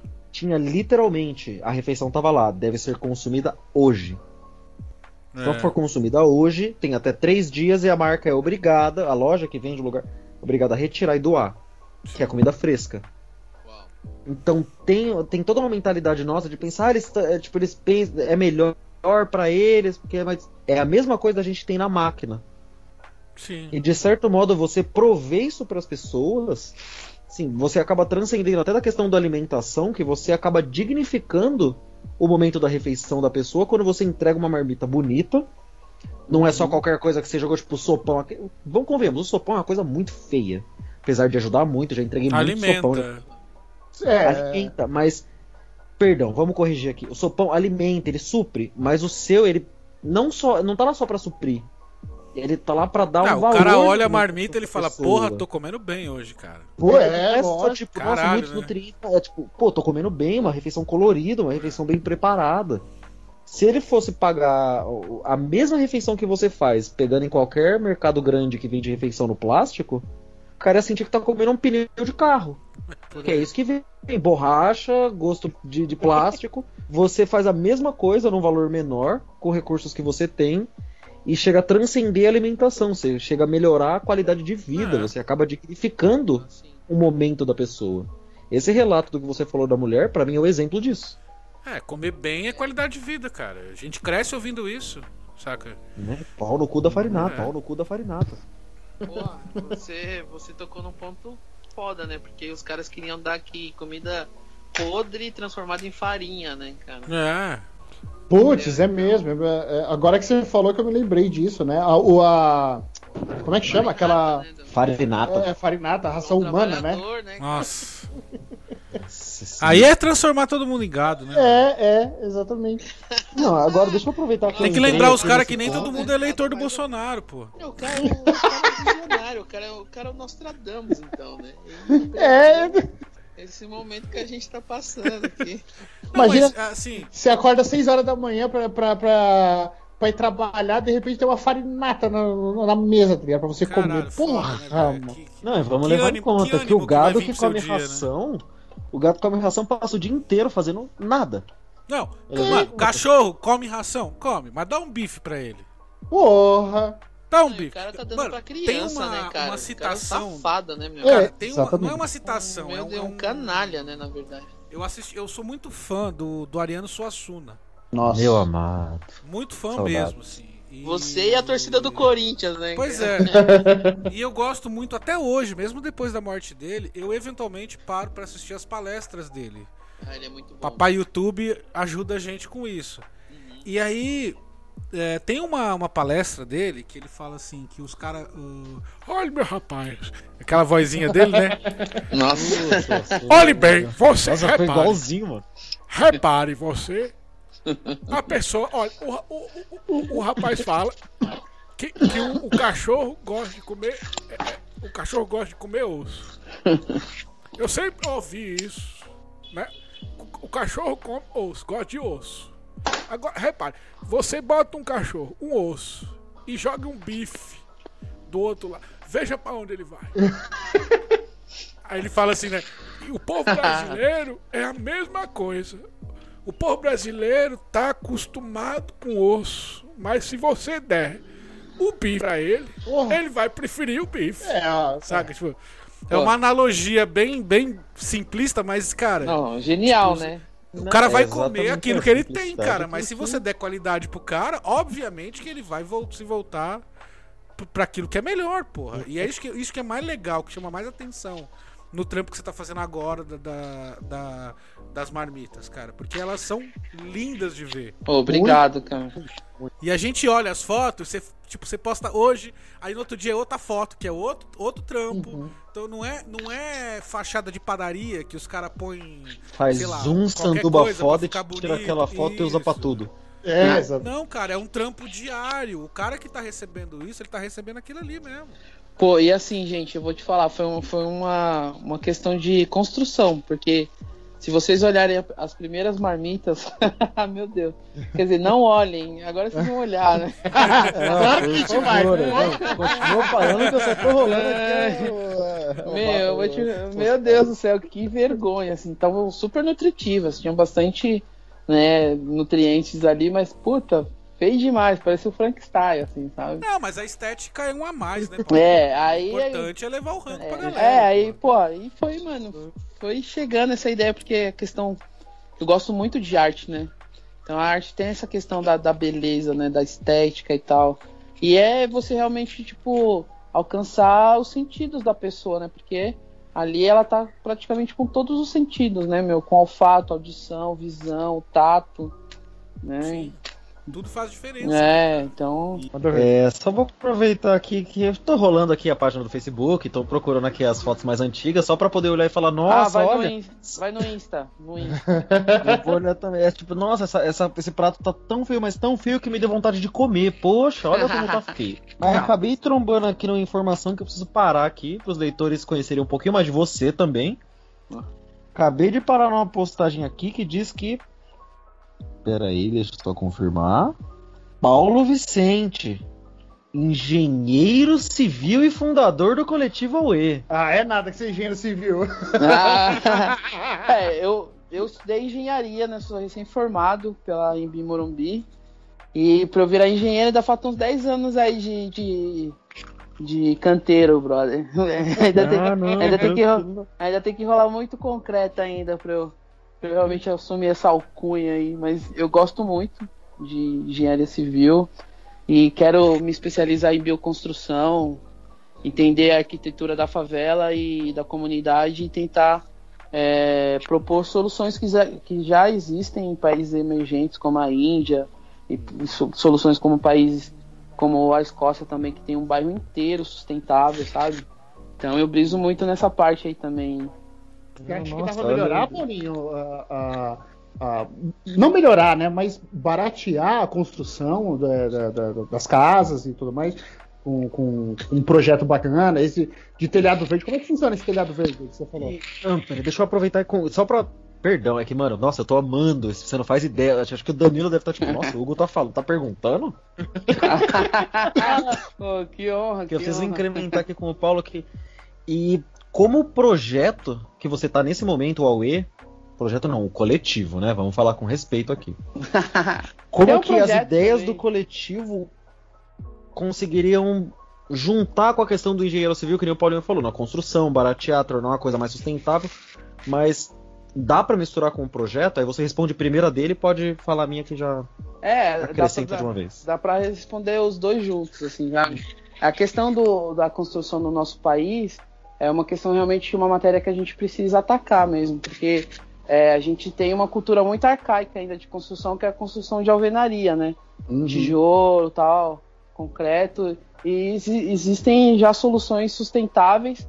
E assim, no, num projeto, no empreendimento de grande porte, se torna um pouco mais caro, né? Você acrescenta alguns 10, 20% às vezes do projeto. Então isso não- às vezes não é tão atrativo para o investidor, né? Então assim, a gente tem muita a gente tem tem, tem essa barreira ainda para trans, transpor na construção civil mais sustentável no nosso país, saca? E na questão da comunidade, ela dá, sabe, é, Paulo, nessa questão do telhado verde, é um telhado que você vai criar uma estrutura em cima do seu telhado que você vai, você vai criar um sistema de, de irrigação, de, um sistema de, é, poxa, como que eu posso falar? De drenagem da água, da água pluvial e você vai colocar uma, uma, uma camada de, de vegetação, né? Então, Ah. ali, então ali você tem um barraco né, de, de telha e tal, quente pra caramba, você consegue diminuir o, o, a temperatura, né? Quando você coloca essa camada de vegetação em cima né, do, do, do telhado e tal. Aí você faz um, um, um sistema de, de drenagem com materiais sustentáveis, assim, tal. Você vai ter um gasto ali e tal, mas um, um gasto mínimo realmente para você conseguir manter, digamos assim, essa estrutura em cima do seu telhado. Uhum. Assim, eu acho que eu posso falar com só um pouquinho mais de experiência, não muito mais. Também não tive toda essa realidade, mas entre o gasto mínimo que teria, por mais que seja assim, não sendo muito alto, entre passar o, inf- o- o inferno que é ficar no calor Nossa. do- do- do- de uma estrutura não preparada, não montada para aguentar o calor, E, e ter esse gasto mínimo? Pelo amor de Deus. Eu cobro meu vizinho pra fazer pra ter certeza que minha casa vai ficar fresca. É, E- e, E, e engraçado, né? A gente vê, tem, tem alguns países que estão até pintando o- os telhados de branco, né? Para ajudar a, o- a- a diminuir o calor e tudo Isso. mais. E quando a gente pode colocar planta, né? Si- É. no, no- no telhado, que eu- eu- acredito eu que não seria mais barato, mas, porra, é uma, uma, uma solução muito melhor, muito mais sustentável do que o cara passar usando lá branca e. e para isso, entendeu? É, a, a Grécia utiliza muito dessa técnica, né? É, as casas da Grécia é tudo branco, porque o branco reflete, né? É. A, a luz solar, né? Então aí você refletindo, você não absorve tanto aquela energia, não absorvendo, não vai esquentar tanto o ambiente que tá exposto, né? Uhum. Mas assim, é realmente isso que você falou, pô. Pode colocar uma cor ali, né? Você pode, por exemplo, você pode colocar uma punk com uma capuchinha, que ela dá umas flores assim lindíssimas e você consegue comer a planta, comer a flor, Exatamente. sabe? Virou, virou um, um- um sistema mesmo, né, de alimentação e, e resolve a, a maioria dos problemas, né? Eu, eu já fui em restaurante punk e olha, eu vou te falar, viu? É gostoso, né? Lógico, paguei caríssimo para ir no, no- no- no restaurante, mas, mas é, é, é bem gostoso mesmo. É, você pagou o conceito, né? É, é, exatamente. O chefe fazendo, E- e tudo mais, é, a gente paga o conceito, né? Porque. Pagou a frescura. É, Não, exatamente. é, eu gosto de colocar perdão. Eu sei que até era pra ser uma coisa mais contra, mas até consigo pensar, tipo, pô, pelo menos, por mais que seja mais caro, você tá pagando mais. Pelo, ainda tá incentivando alguma coisa da hora. Sim. Tipo, ah, o, Sim. por exemplo, Paulinho vê o- o- um negócio desse, tipo, ah, é pan- o restaurante que o Paulo. Nossa, tá confuso, peraí. Paulette acabou de comentar que gastou uma nota. Paulinho olhou e falou, pô, não posso gastar essa nota, mas consigo fazer o mesmo esquema aqui na moral, na humildade, gastando menos e Aham. tal. Então, querendo ou não, tendo a ideia grande, você sempre consegue, como é que é, diluir a ideia pra uma coisa mais simples, conseguir manter uma qualidade e ao mesmo tempo você apresenta a ideia de uma maneira, como o Danilo falou, que é o que eu concordo, fresca. e ao mesmo tempo você também pode manter a comunidade ali fortalecida. Caralho, nossa, mano, que. Cara, e eu paguei, eu paguei caro, caro mesmo. Acho que era um prato. O prato tinha umas, tinha umas, umas punks nele no, no, no, no prato. Acho que tinha um meio pupunha. Acho que foi 60, 60 e poucos reais. Cara, a assim. pupunha tá tão popularizado agora que já nem é punk, tá ligado? A punk às vezes nasce, na, nasce É. assim, do lado de um poste, assim. Exatamente. Eu tenho certeza que o chefe pegou no fundo do restaurante, tá ligado? Pra, pra fazer antes de, de começar. Mas Paulinho, bacana, uma coisa- quanto mais pessoas conhecendo as punks e consumindo, mais elas vão se tornando acessíveis, né? Tá se Hum, popularizando, né, cara? É, e, e é isso, né? Quanto mais popular, mais pessoa produzindo, mais pessoa consumindo e vai barateando. É o- demanda e procura, né? Lei básica é, de oferta, Exatamente. é, oferta e demanda procura, né? mesmo. Ô Paulinho, mas é, não rola tipo umas parcerias com mercado, sacolão, essas coisas? Tipo, porque tecnicamente é, ele, ah, os mercados e sacolões eles são visados na, na, na aparência do produto que eles estão vendendo, né?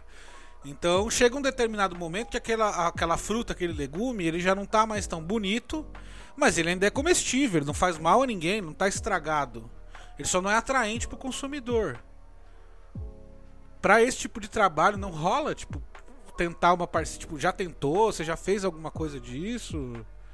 É, eu, é, assim, a gente recebe doações do a Caixa, que é a União a Caixa, que é uma amiga minha, Raíssa, super interessante também. Caros leitores, entrem lá, sigam lá o Insta lá do União a Caixa. É a É, não, é, não é o banco, né? É, É, a caixa. é, a é caixa. a Caixa. A de Eu acho que eu já amor, sigo. K de, de Kay, sei lá, K de Kelly, é, A de amor de novo, S de sapato, H de hora e A de amor, a caixa. Ah, a caixa, que nem a, A do caixa. Rainha dos Condenados, né? Isso, É. Uhum. E aí eles têm umas parcerias com, com algumas hortas é, de agricultura familiar. E poxa vida, meu, é assim, é um tesouro quando chega. E eles estão dando pra gente de 15 em 15 dias, mas parece que agora vai rolar semanal. E assim, Pô, cara, que o chuchu é verdaço, sabe? É Caralho. tipo de chuchu. Chuchu que a gente vê em hortifruti aí na, na- nas quitandas, enfim, mercado é tipo anêmico, né? Aquele, aquele verde clarinho e tal, bonito, né? Mas o, o verde que chega aqui da, da- dessa da agricultura da galera aí, pô, o verdaço aqui, verde que chega, tipo, mano, dando um soco na nuca, sabe? Verdusco mesmo. Cara, Ah, você fala, pô, aí a banana, aquele doce, assim, parece que injetaram mel na banana, assim. É aquela banana nanica que é gigante, né? É, E agora parece que eles fizeram uma parceria com o MST e vão doar arroz e feijão pra gente orgânica. aí. Então, Pô, legal, é, cara. e, e realmente eu tô naquela ideia que eu falei pra você que a gente tá estruturando o coletivo, começando a escrever, colocar no papel e tudo mais. Realmente, uma das minhas ideias é criar um portfólio dessa campanha, moral próximo e tentar acessar os, os- os grandes mercados, sabe? É, porque no fim das contas eles acabam descartando, do né, cara? Todo mundo, assim, sabe? Quem eu conseguir agregar, eu vou, sabe? Vamos nessa. A gente que trabalha Não, com projeto social, a gente é pidão mesmo, sabe? Cara, mas que fique claro, eu não tô falando assim, tipo, pegar o bagulho zoado. Não tô falando isso. O que eu tô falando é o seguinte, é que justamente, é, cara, você vai no mercado, Não, comercialmente é, não é tá muito é, focado não no, no- comprar, na né? Se estética. ela- Se ela tá pagando, ela quer comprar aquele produto. Eu pego, eu né? pego. Tipo, caguei. Tá bom, pra mim tá bom. Eu fui educado assim, tipo, Uhum. a comida é gosto, né? Não é cara. É lógico. Tá ligado? Tipo, então, eu- eu- tá boa, eu, eu pego. Não tem, eu vejo os caras debulhando alho, tá ligado? Pra ver se tá todos os dentes bonitinhos. Ah, é. Tem um... Cara, tipo, eu não faço isso. Eu vou lá e pego e levo, entendeu?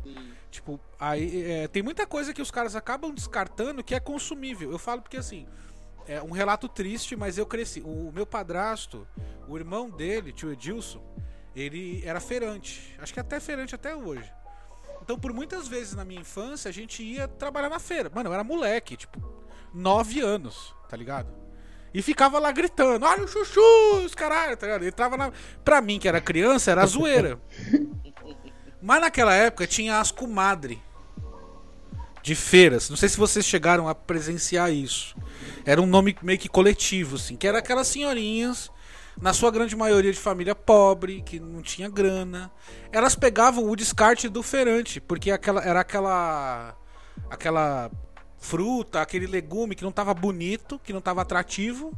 E elas, eu lembro delas falando: Olha, filho, isso aqui dá pra fazer salada. Ó. Esse tomate aqui tá mole, mas dá pra fazer molho. E aguardando, cara. As mulheres faziam feira só no descarte, elas não gastavam um real. E eu vi muitas vezes a mãe do meu padrasto, a dona Brígida, também falecida, ela pegava: Não, não descarta não, leva aqui em casa nós faz. Tá ligado? Tipo, não tá bonito pra vender, mas tá consumível e vai fazer bem do mesmo jeito, sabe qual é? Sim, boto fé. E, e assim, né, cara, por exemplo, assim, a gente tem o maior distribuidor de, de, de alimento do mundo, que é o Ceasa, né? Exatamente. Pois é. É o maior entreposto, né? E assim. Inclusive eu vi um post de vocês é, sobre o Ceasa, é, gente que eles estavam fazendo uma distribuição, né, de, de rango. Isso, e a gente tá tentando acessar o Ceasa, assim, sabe? É, porque assim, eu realmente não tenho. é, não, não consegui ir lá pra conversar, mas eu fui uma vez lá com o cara do mercadinho aqui que ele foi comprar. E o pessoal, assim, você conversa, tem uns que doam, assim, uns com caixas de mamão, assim, sabe? Que o pessoal vai. Caraca, tem, tem- velho. Tem parada Sim. lá, é, é, tipo os containers lá, que a galera joga coisa fora que, porra, você come, sabe? Então tem coisa Então. assim que, que, tá meio feio pra comércio, mas se você cozinhar, é um alimento, tá? Os nutrientes. Tá consumível, É, né, não cara? Tá podre, cara. E, e é, Exato. é uma questão meio cultural do nosso país, né? Porque assim, você pega países que já passaram por guerras, né? Concomitantemente isso traz a fome, e a pessoa começa a valorizar um grão de arroz. Porra, E querendo ou não, com a gente certeza. nunca passou uma fome em massa aqui Uhum. no Brasil, né? A gente nunca passou. É, cara. Então a gente joga muita comida fora. É assim, é até um, um pecado para as pessoas que, que se dizem cristãs, né? Meu, Cara, eu fui educado assim, tipo, não se, não se joga comida no lixo. Exatamente. É, Ou você põe é no que- prato que você come, ou você come tudo. É. Tipo, O é isso. pior é que você passa em qualquer lugar que você passa, não, não importa de onde você vê, porque, pô, eu consegui passar por vários lugares no decorrer da vida. Todo mundo fala isso. É tipo, É. ah, o cara que deixa a comida a gente olha, qualquer um que deixa mais comida no prato ou que não come tudo, Mas é como o Paulinho falou. A gente não teve essa. não teve um, um evento de fome geral. Tem focos de fome, tem lugares que tem menos acesso.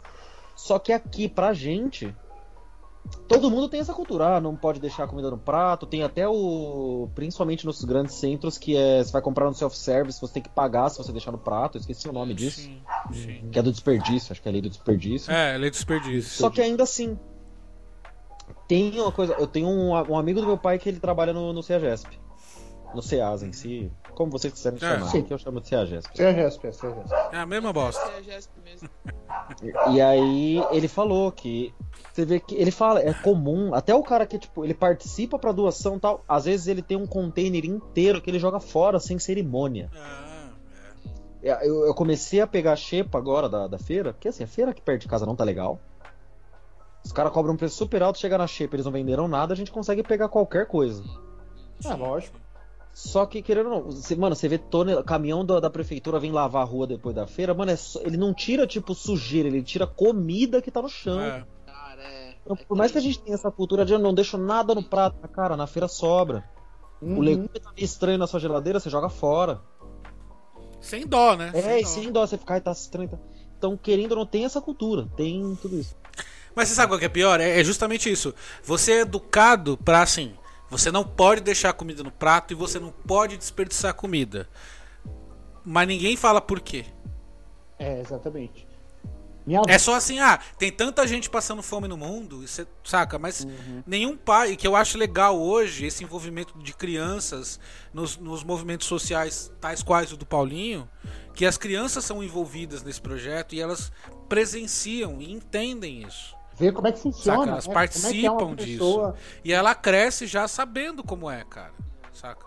É importantíssimo reeducar as crianças pra você ter um futuro melhor, Porque entende? você não tem vínculo. Tipo, fica meio que aquele mantra hipócrita, né? Ah, não Exato. joga comida fora, não sei.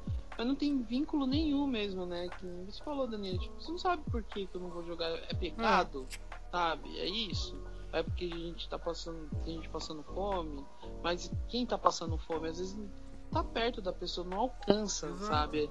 Assim, emocionalmente aquela pessoa, porque não alcançou ela, né, tipo, economicamente. Então, enfim, é uma questão que o nosso país ele desperdiça toneladas, assim, gente. É uma coisa assim criminosa. É absurdo. cara. Produz E, muito e desperdiça muito, né? Quando tá, assim, é, é, recordes de, de safra e tal, os caras realmente, assim, crimin, criminosamente jogam ó, metade de uma safra pra fora, sabe? Pra diminuir a oferta, pra, sabe? Entendeu? Pra Sim. elevar os preços, assim, uma coisa bizarra. Assim. Cara, uma das, uma das maiores lições que eu tive na vida, eu era criança, eu devia ter, sei lá, 9, 10 anos, eu nunca vou esquecer isso, cara. Ah, a gente tava na cidade de Mirandópolis, viajando na casa da minha tia. E aí a, a, a, minha tia falou assim: Ah, esse ano a gente vai, a tia vai doar uma cesta básica. Saca? Tipo, Uhum. Aí levou a gente, eu, meu irmão e minha prima, filha dela, e fomos junto. Aí fomos lá, tipo, em Mirandópolis, cidadezinha do interior, pro bairro mais pobre da cidade. Uhum. A gente não era rico, tá, gente? Minha família não é rica, a gente é classe média baixa. Eu fiz escola pública, saca? Não, não tô me colocando aqui como aqueles caras. Leitores, leitores, vocês acompanharam a gente. Vocês sabem que a É, gente vocês não- sabem não, que- não como que é a Não- não, adianta nem tentar levantar a bola aqui. Aí minha tia, tia Lúcia, beijo, tia Lúcia, tô mandando porque ela ouve o podcast. Ô, tia Lúcia! Lúcia, um abraço, tia Lúcia. Um efusivo, um beijo, um grande abraço. A gente foi, andamos com o carro, eu, tia Lúcia, tia Fátima e nós três atrás. Eu, meu irmão e a Natália, minha prima. Aí chegamos lá naquele bairro, tipo, as casinhas de madeira, assim, sabe? Bem, bem afastado da cidade, já matão e tal.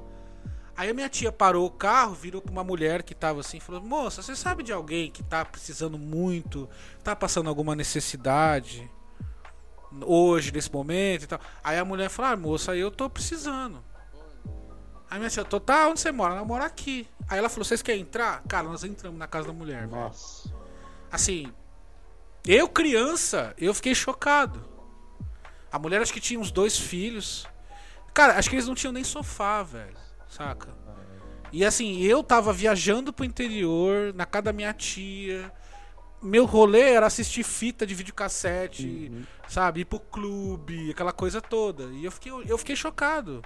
E a mulher chorando por causa do- da cesta básica. Eu não entendia naquele momento ainda a importância da cesta básica, nem nada. Mas a hora que eu entrei na casa dela, que eu vi que não tinha nada. Na condição de criança, eu entendi que aquela família precisava não só daquela cesta básica, mas de muito mais, saca? Foi um choque de realidade na minha vida. Foi importante. Marcante. Foi de um aprendizado muito grande pra mim, saca? Ainda como criança, 10, 11 anos. Então eu acho que é, é, é, esse ímpeto dos pais hoje, principalmente a minha geração, tem essa mania de privar os pais. E a geração anterior, da, a minha, a nossa, né? Tirando o Hugo, que o Hugo é mais novinho. é, esse negócio de privar as crianças, de ah, não, cara, você tem que levar a criança pra ver, pra ela entender a realidade. Pelo, Pra ela crescer já educada, né? pelo cara? menos Pode dia. subestimar a inteligência de uma criança, né, cara? Lógico. De forma Isso, alguma, ainda de mais hoje. Mano, pega a Greta. A menina. a Não sei quem é. A menina da. A Greta Thunberg, que faz. eu Esqueci, não sei se esse é o nome certo. Ah, tá, tá, a que tá, tá, fala tá, do tá. bagulho do clima, pelo amor de Deus. Que é ativista, pelo amor de sei, Deus. sei, a sei, criança sei, dá uma. Se, se eu sentar com essa criança pra conversar, eu saio do. Eu, eu caibo dentro de um dedal, com o dedo dentro. Meu caro e amado leitor, eu quero aproveitar esse momento agora. A gente tá falando bastante de suprir a necessidade, de produzir, de produtores que. por- Se a GESP é um. Pô, vou, vou- posso estar falando muita besteira aqui, mas São Paulo, pelo menos em quesito estado, é um dos maiores produtores e distribuidores. Produtores, não é? Distribuidores que juntam os produtores para distribuir. E ainda assim, a gente, pô, histórias próximas. Esse cara é, que é amigo do meu pai que trabalha lá, esse cara sem brincadeira, ele manda duas caixas de fruta no final do ano pra gente poder fazer a ceia e a gente doa uma caixa. É, é sobra. E ele fala, cara, não tô doando pra vocês porque eu sou E come, e come um peru esculpido numa melancia. não, né? ele, ele manda coisa esculpida, ele manda coisa bonitinha. E tá lá, e ele fala, não é tipo, ah, eu mandei porque vocês são meus amigos, mandei porque sobrou. Eu sou um homem de negócio, eu não dou coisa. Mas sobrou, eu não tenho o que fazer com isso, e vai estragar. Então ele sai dando pra galera. E tem gente que nem faz isso, joga fora. Levando isso em conta, produção, produção consciente, principalmente o, o- o- com, com o que o Paulinho maravilhosamente trabalha. Eu lembrei aqui que o MST é um dos maiores, o maior produtor de arroz orgânico da América Latina e um dos maiores produtores de alimentação orgânica em geral, que é muito parecido com o que o Paulinho falou, que eles juntam hortas de, de famílias mesmo que plantam no quintal, junta aquela produção para fazer alguma coisa muito Comercializa. né? mas solidariamente também. E aí, Claro. A agrofloresta também, né? Né? Uhum. Exatamente. E aí eu queria. Tipo, é uma coisa que eu pesquiso muito, que eu vou muito atrás, então se eu ficar falando aqui, não vale a pena. Eu queria saber. Principalmente do Paulinho, claramente, que é o cara que tá mais envolvido, mas eu queria ouvir dos meus manés também. O que, independente se vocês já terem ouvido alguma coisa, se vocês, sou, se vocês terem fatos ou não, o que, que vocês acham dessa questão do MST, que é justamente um movimento procurando terras para poder ter uma produção legal, ter esse impacto, fazer esse tipo de trabalho? Qual a opinião de vocês? O que vocês acham disso? Que e assim, não é só acho de ah, acho bom, acho ruim, mas pode afetar ou Sim. não, porque pô, vou- eu, eu vou jogar uns, uns dados aqui para vocês. Eles têm 160 Tá. cooperativas ativas, registradas, garantidas. Cooperativa é assim, mano, um bairro inteiro fazendo coisa. Sim. 120 representantes da agroindústria. Deixando claro, MST, como o Paulinho falou, é uma coisa de agrofloresta, agroindústria. Eles estão se envolvendo ali no meio e a gente sabe que é barra pesada ali. E âmbito nacional. Né? Tudo isso em âmbito nacional. Pelo menos 1.900 associações, como por exemplo a do Paulinho, não sei se está vinculado ou não, mas é só modo de dizer que ajudam eles. E pelo menos 400 mil famílias de todas que eles têm assentadas fazem parte desse processo de produção. Então, com esses dados em mente, queria saber mais de vocês, que eu já tô falando muito aqui também. Cara, no, no co- parabéns. é, no começo, é, assim, quando, eu- quando eu era bem, bem, bem criança mesmo, o, o- uma das coisas que eu, muito, que eu escutei bastante sobre o MST é que, tipo, eles eram, tipo, como se fossem formigas, tá ligado? Chegava numa cidade pequena, consumiam tudo que tinha na cidade e se dirigiam para uma outra cidade diferente.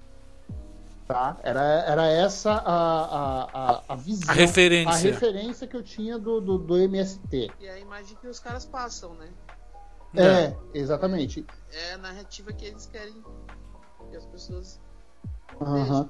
É, e aí, mais pra frente, lógico, né? Depois de uns anos, é, a, a gente vê que, que, o, que o MST ele é de suma importância para a agricultura brasileira, né? Porque, querendo ou não, com todos esses dados que o Hugo falou, eu, cara, se eu não me engano, acho que os caras são 70% da, de, de, de, toda a distribuição de, de, da agricultura, não é? Mas, mas, acho que dá mais ou menos isso aí, 60, 50, 60%. Cara, os caras são. 60, tá por aí, certo? É, é 60, 60 e poucos. É, cara, é, para mim é, é, um dos movimentos assim que, que, tem que ter todo o nosso apoio, tem que ter o apoio do, de, de, todo mundo, porque, cara, o que os caras fazem é fantástico.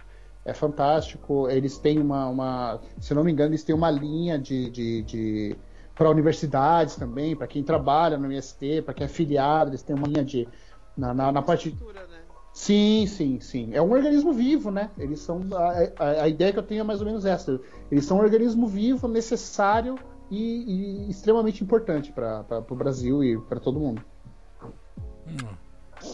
A ideia do MST é, é reforma agrária, né? Uhum. Sim. Foi o que, digamos assim, alavancou os Estados Unidos depois da Guerra Civil. Exatamente depois da Guerra Civil, rolou a reforma agrária. Então, todo ex-escravo tinha um pedaço de terra para dizer que é seu e vai plantar, vai produzir sua própria riqueza. Inclusive, o que houver abaixo do solo é do dono também, sabe? É, é do proprietário. Tanto que a gente vê em filmes lá os caras furando poço de petróleo do nada, o cara ficando milionário, enfim. Uhum. Aqui no nosso país é o contrário, entendeu? Você só é dono da superfície, que está no solo, abaixo do, do solo do governo. Os caras exploram mal. A gente nunca fez uma reforma agrária. A gente, uhum. Para a gente mudar o nosso país, é uma reforma agrária para todo cidadão brasileiro ter o seu pedaço de terra. E tem terra pra caramba para dividir para todo mundo, viu? Puta Cara, merda. Isso. Então, assim, a, a bandeira que o MST ela, ela carrega é uma bandeira realmente de transformação social. Sim. Que é o que os caras não querem, né? Querem demonizar mesmo, assim, querem transformar os caras como é, arruaceiros, é, tomadores de propriedade, enfim. Né? Mas o que o MC teve mostrando é que ele pega fazendas assim, tipo, é, é ele, fazendas não, ele pega tipo é, terrenos assim, terras totalmente devastadas, assim, improdutivas e, e e começam a, a tra transformar essa terra. É. Né? Então, assim, com a riqueza da plantação, e nisso, assim, é, transforma a vida das pessoas que estão envolvidas, né? Sim. Os camponeses e tudo mais. E, e não só, né? Contribuindo para o bem geral, né, cara? É, e a, uhum. e a, gente sabe como movimentos como a MST é perigoso para uma estrutura arcaica, sabe? É, é colonial do, do Brasil, assim, sabe? Incomoda mesmo. Uhum. Então, assim, eu costumo, eu costumo dizer que a gente não tem uma elite aqui no nosso país. E a elite, querendo ou não, de todo o país é o que está na vanguarda do pensamento, que coloca o seu povo é, em questões, direciona realmente a ciência e tal. Aqui a gente não tem elite, a gente tem uma classe dominante mesquinha sabe? Com complexo de vira-lata, uhum. sabe? Paga pau de gringo. Desde a colônia, meu, viu? Tá nem aí pro povo, sabe? É assim desde a colônia. Tipo, eu vou pra Miami, meu, tá ligado? Aqui eu planto soja com 300 milhões de agrotóxicos aqui, mano, envenenando a terra, envenenando os rios, sabe? Tornando a galera totalmente doente, meu. E eu vou curtir meu minha grana lá, sabe, meu. Aí eu vou pra Miami, né? É, Miami e tal, entendeu? É então, foda. assim, infelizmente a gente tem uma classe dominante que só faz mal pro país. Né? É. Cara, eu acho que o MST é injustiçado justamente pela falta da reforma agrária. Como Nossa, o Paulinho bem disse.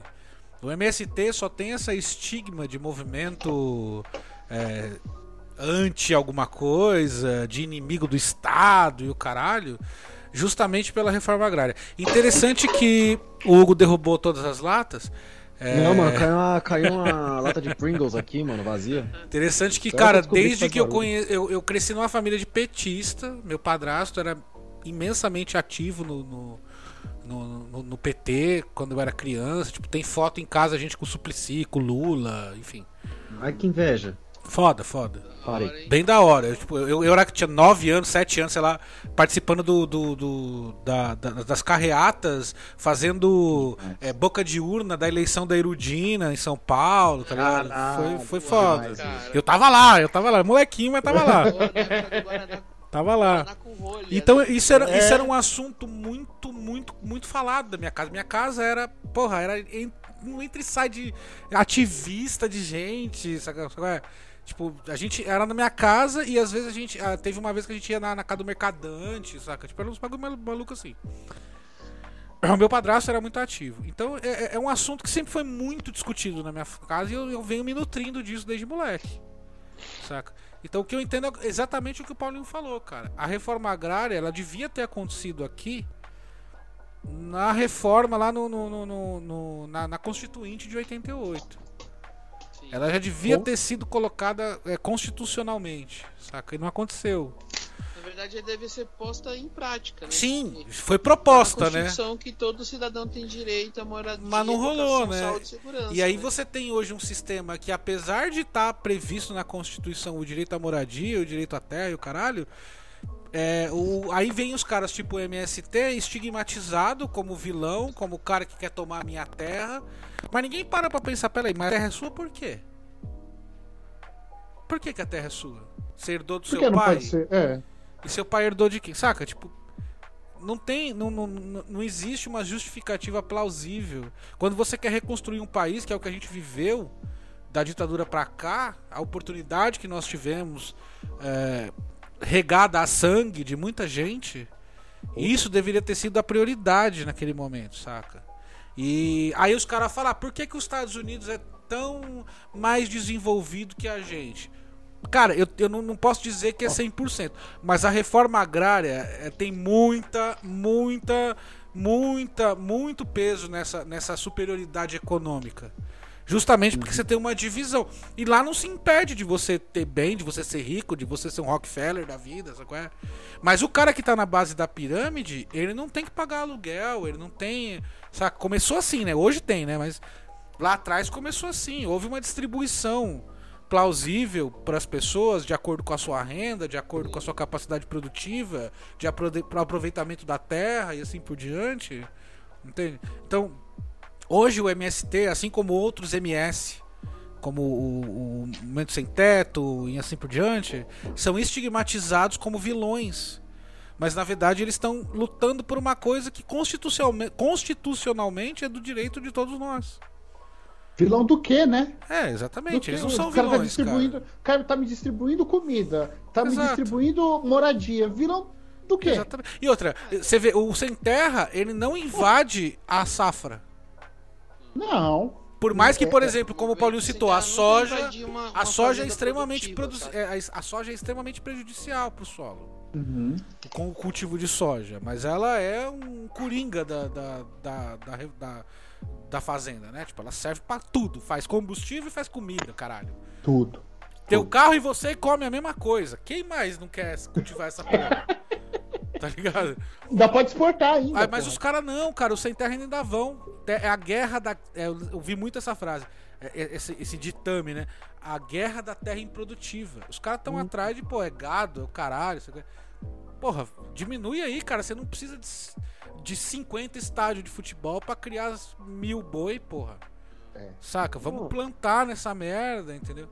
Enfim, é, é, eu acho que eu respondendo ao que o Hugo falou, eu acho que o MST ele é estigmatizado por uma falta de cultura e pelo controle da, da narrativa da cultura, da política, da, da, da- que hoje tá morrendo. E é isso que os caras estão desesperados. Porque hoje, com o advento da internet, eu adoro falar advento da internet, Palavra do as pessoas estão. É, as pessoas estão tendo mais acesso às coisas, mais acesso à informação real. Então esses caras estão perdendo a narrativa. Agora, porra, você não tem que preservar 50 mil hectares de fazenda de um fulano de tal porque ele tem 20 mil cabeças de gado, de boi. Enfim, se você tem espaço ali que dá. Cientificamente, até você pegar um cara, um engenheiro agrônomo, ele consegue di- diluir essa terra entre plantio de comida, de coisa produtiva e gado. E não vai não vai fuder em nada. Mas o cara não, o cara é abraçado da terra, é meu. Vai, então você vai morrer e vai ser enterrado. ne- Nem nela você vai ser enterrado que não pode, cara. É exatamente. É, Tipo, isso você que eu vai pro falar. cemitério. Então, porra. Você quer ver uma, uma- uma analogia sensacional que eu sempre achei incrível nesse assunto? Que todo mundo fala, ah, mas a terra é dele, ele faz o que quiser. Não, Não, a terra não é vontade. dele. Como a terra é dele? Não, não, o ponto que eu quero dizer, tipo, não, que a galera fala de propriedade. A terra é do comprou- índio, porra. Que, que ele tenha comprado a terra ali, valeu a pena pra ele. Eu acho até justo, pô, você compra uma coisa sua. Mas todo mundo conhece aquela pessoa que compra uma coisa que é completamente usável. Todo mundo, nossa, mas por que, que você não usa? O cara é meu, eu faço a hora que eu quiser, a hora que eu quiser. Eu uso a hora que eu quiser. E você fica, porra, mano, você, tá, você comprou uma coisa pra, pra deixar parada? É, exatamente. Todo é. mundo conhece esse cara que é o dono da bola. Ele fala, não, então não vou. é, é, todo mundo quer Os jogar. caras nem compram, o cara grila, né? É, exatamente. Tem, tem 22 negros pra jogar um futebol. O cara vai lá, pega. Aí o cara tem a quadra e a bola, mas não vou deixar. Por quê? Porque eu não quero. Aí você fica, qual a utilidade de você ter uma quadra? É, é a mesma analogia que eu faço com a terra. Tipo, firmeza, você tem uma terra. A terra serve pra quê, amado? Ou você vai enterrar gente, ou você vai enterrar plantas. Perdão, sementes ainda, que você vai criar mais É, plantas. Exato. Se você não usa pra nada, qual que é o uso disso? Qual que é a necessidade? Então, ah, não, ele. Tudo bem, o dono da bola que eu usei de exemplo também comprou a bola dele. A quadra também é dele. Sim. Mas você tem um monte de gente querendo jogar que não joga. Qual a utilidade? Pra que, que é. serve isso? Do mesmo jeito que você fica puto que o cara não deixa você entrar na quadra, imagina agora você não pode jogar bola. Tem gente que não consegue capitalismo, comer. É, pois é. É. Tem gente que não consegue comer direito. O cara é tem que pagar 1,50 no, no, no hambúrguer pronto. Porque o- tem vários infelizes que não conseguem plantar um negócio da hora e fazer uma marmita sensacional que nem o Paulinho faz. Exatamente. Exatamente. Agora até, inclusive, completando com que acho que a gente, como sempre, acaba se perdendo um pouco na porque a gente começa a conversar e se empolga e Paulinho, não repara, tá, cara? Isso aqui é tipo conversa de bar, cara. Ah, A gente isso, senta, pô, troca da ideia e vai longe, tá tá E aí eu, tá e da acaba ficando na minha, nas minhas costas, mediar, tentar conduzir a conversa. Ei, oi. Não, hoje o Danilo tá se ferrando demais, que eu acho que eu fiz umas 30 perguntas já. Coitado dele. Não, uma honra, bom prazer, pô. Mas, ô da Paulinho, hoje, hoje, quais os maiores desafios pra manter o projeto? Qual, tipo, o que, que é mais difícil pra você? Bom, a, a questão realmente do nosso país, né? A questão econômica, né? Porque hoje tá todo mundo sem grana, né? Sim. Então, assim, pô, tá todo mundo numa estabilidade financeira gigante e a gente, infelizmente, escolheu o pior governo pro pior momento possível. Uhum. Então, a gente tem um governo que ele não tem plano nenhum econômico, ele não tem plano nenhum educacional, ele não tem nenhum plano nenhum de segurança pública, ou seja, a gente é um barco à deriva numa tempestade, saca? Então, assim, o, se, é que um país ele não quebra, né? Ele não fecha que nem uma empresa, né? Ele quebra. É. O país continua, né? Mas Uhum. realmente, assim, se nós fôssemos uma empresa, a gente já estaria falido, assim, há tempo. Já tinha abrido concordata, né, cara? Nossa, cara. Sabe, é Concordata, coisa a gente ia fazer que nem a Varig, a gente ia assumir. É, exato. Olha, n- nessa questão da reforma agrária, é essa questão da, da mesquinharia da nossa classe dominante, né? O Paulo Guedes, que é o ministro da, da, da economia, falou, porra, meu, na época do, do Lula lá, a empregada doméstica tava indo pra Disney. Pra que ir pra Disney? Porra, é foda. Ah, É foda é. ouvir isso, né, É, cara? Vai É. pra Disney pra quê? Vai pro Nordeste, pô. Pô. Sabe? Então os caras são assim. Então, então, então, pô, pra que, que você vai ter sua terra, sua dignidade, se você pode ficar lambendo nosso saco aqui, cara? Tipo, agradecendo as migalhas que a gente joga pra você. Então o Brasil, ele, ele não gosta de, de justiça social, ele gosta de caridade. Então, assim, a galera não quer justiça social. Então a galera não quer que todo mundo ganhe 3 pau, 4 mil. O cara, tipo, quer eu ganhando 20, foda-se o resto. É. Corta essa parte aí, né? E se dane o resto, sabe? Não, pode falar palavrão. Não, pode falar, tem- fala. falar. sem, sem Então, censura é, porque, nenhuma. Mano, irrita, né? E assim, tipo, então a gente, assim, o cara prefere dar uma cesta básica e ser um puta, sabe? Ainda dá a cesta básica tirando selfie, né? É, isso, é. É, é capitalista safado, tipo, meu, é, usurpando a chance de muito médico negro, muito é, é, advogado negro que morre na comunidade, sabe? Então, assim, o cara prefere Pô, vou lá dou a cesta básica, tá bom, mano. É que nem É. tipo um católico, né? Clássico, né?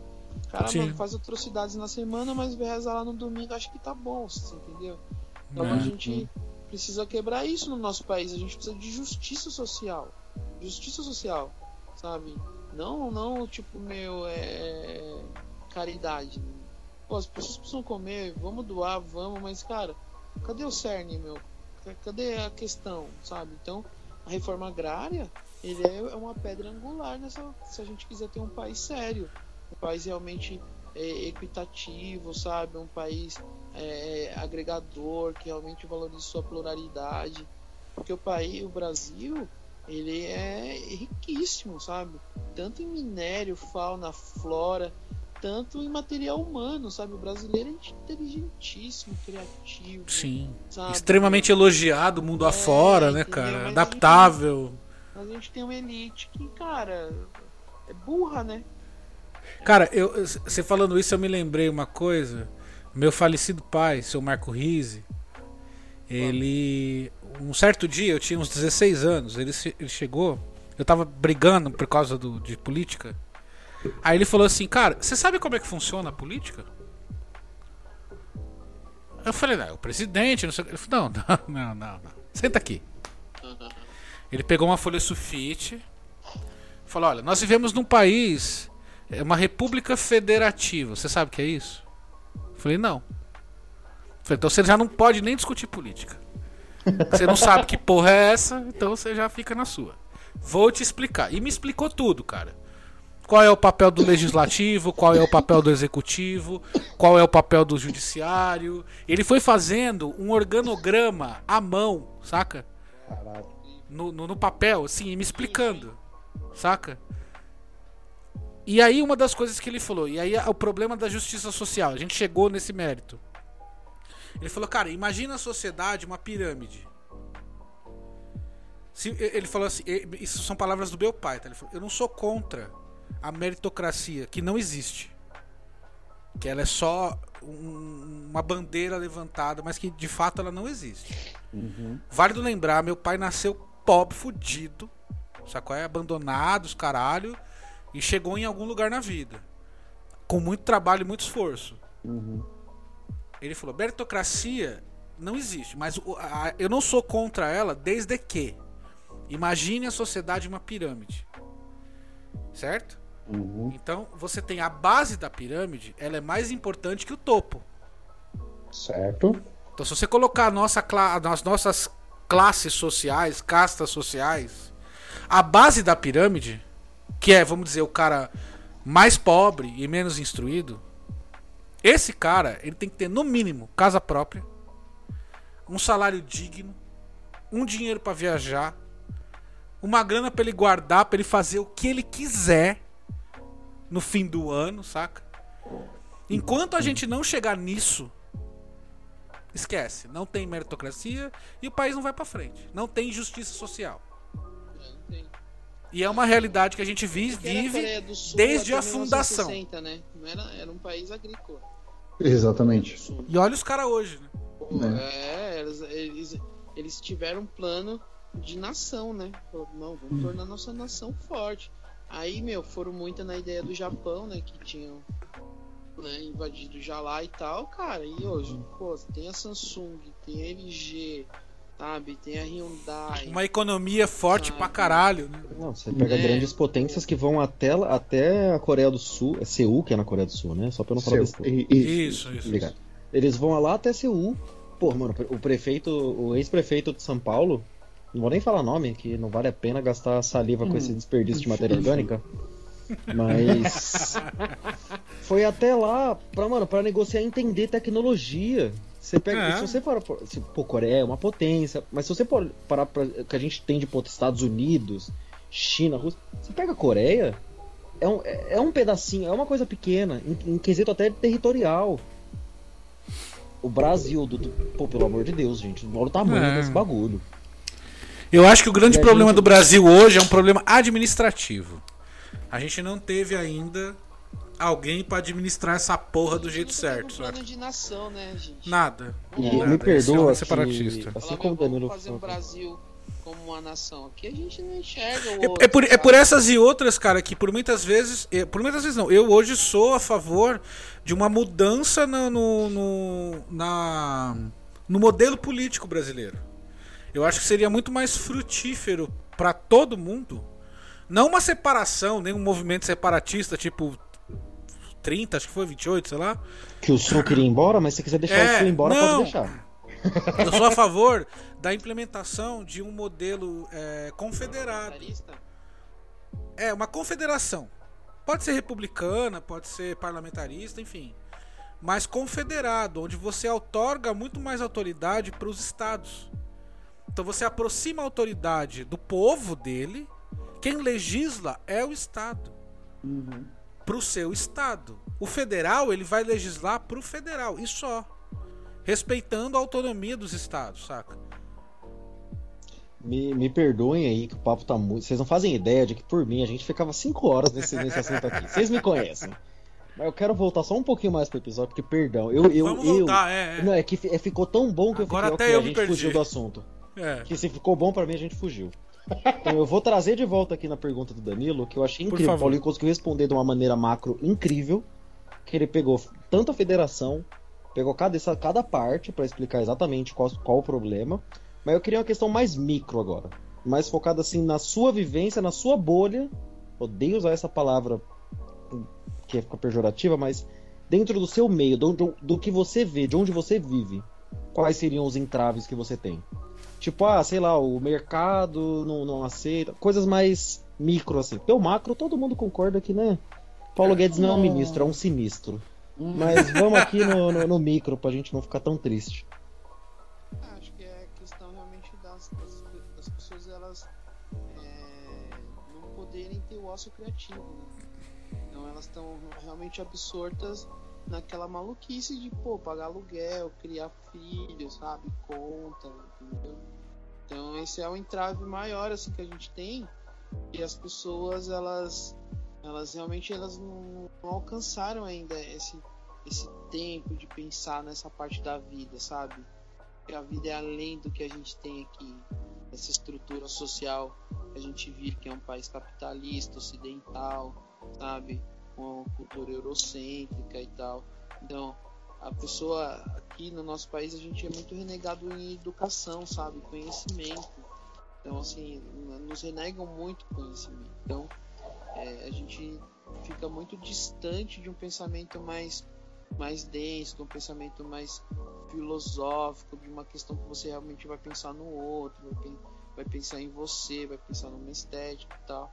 Então é isso, então são coisas bem. Pô, é, que, que é pra fazer? Que é, é pra limpar isso aqui? Vamos limpar então, vamos deixar bonito, entendeu? Então, assim, é, a gente trabalha com as coisas mais práticas mesmo, assim, então vamos fazer então ao- aos poucos a gente vai colocando as ideias mais densas, né? Tipo, pô, você já se enxergou onde você tá? Tal, o que, que você pensa pro futuro? Então a gente vai indo, né? E é isso, né, bicho? O cara, quando tá com fome, não quer saber de, de- de pintar, se a parede tá pintada ou não. Exato. Arroz e feijão no prato dele, entendeu? É. Então são questões que a gente tem que trabalhar com paciência, sabe? Com muito amor, entendeu? Que a frustração ela vem, né? Tem como, né? A gente é ser humano, então a gente faz um canteiro, o pessoal vai lá e quebra, tipo, né? Degrada assim, é, a gente fica frustrado e tal, mas a gente entende que é um processo mesmo, né? Que a culpa também não é daquela pessoa, ela não entende, ela não, ela, ela nem se enxerga, né? Como cidadão, né? Porque aqui no nosso país a gente não é um cidadão mesmo pleno no sentido constitucional de, de deveres e direitos. Aqui a gente só tem deveres, cara. A É. gente não tem direito algum. E aí as pessoas, elas como não alcançam esse pensamento do conhecimento de saber como que a máquina funciona, como que a sociedade funciona, não tem nem como questionar, entendeu? Então aqui vai chegando, a, galera vai aceitando, o cara vai dando o que quiser dar e já era, entendeu? E acabam se conformando também, né, Paulo? Com, com, com, com o que lhes é oferecido, né? É porque pensar dói, né? cara? É. Pensar dói, né? Às vezes o mesmo cara que tá reclamando que tá caro no mercado, que volta do mercado, ou então tem esses debates, nossa, tá meio caro, vai comprar. É o mesmo cara que depreda. por não É. conhecer. Por, ai, nossa, esse bagulho da hortinha. Aí vai comprar o legume caro pra caramba. É. Pô, Ô, ô, Paulinho, agora mudando de alhos pra bugalhos. É, eu vi que vocês têm algumas parcerias também com artistas da, da, da quebrada. Eu, eu vi duas lives que, do, do- no, no canal do Coletivo Aue que eu achei do caralho, que foi da, da Graciela Soares. E esse, esse cara eu achei fantástico, cara, que é o Paul Litera Rua. Achei do caralho, velho. Apesar de meio bagunçado, mas, mano, fluiu pra caralho o, o trampo dele. Essa galera é parceira? Vocês, tipo, chamam a galera da comunidade? Como é que, como é, que é essa, essa parceria com os artistas, assim? É, então, esse daí é um projeto que, é, junto com um amigo, eu idealizei depois de uma entrevista que a Regina Duarte deu, sabe? Oh, legal. Aí, assim, eu fiquei tão puto como artista, assim, me senti tão órfão, que eu, eu pensei nessa galera. Eu falei, meu, e a galera da arte também tá, pô, tá sofrendo, né, meu? Sem Sim. trampo, tá sem público, tá sem corre. E aí eu tenho um amigo meu que ele é produtor cultural, né? E aí eu tive essa ideia da gente criar um festival. E aí o coletivo já doaria uma cesta básica para cada artista, né? E aí a gente traria, a gente daria o suporte de mídia para ele no sentido de, de fazer as artes, né? E divulgar o trampo e colocar, aí a gente pegava os dados bancários desses artistas e trabalhava cada artista a gente trabalhava uma semana, né? Então a gente pegou os artistas aqui, a gente fez questão de pegar os artistas da comunidade mesmo.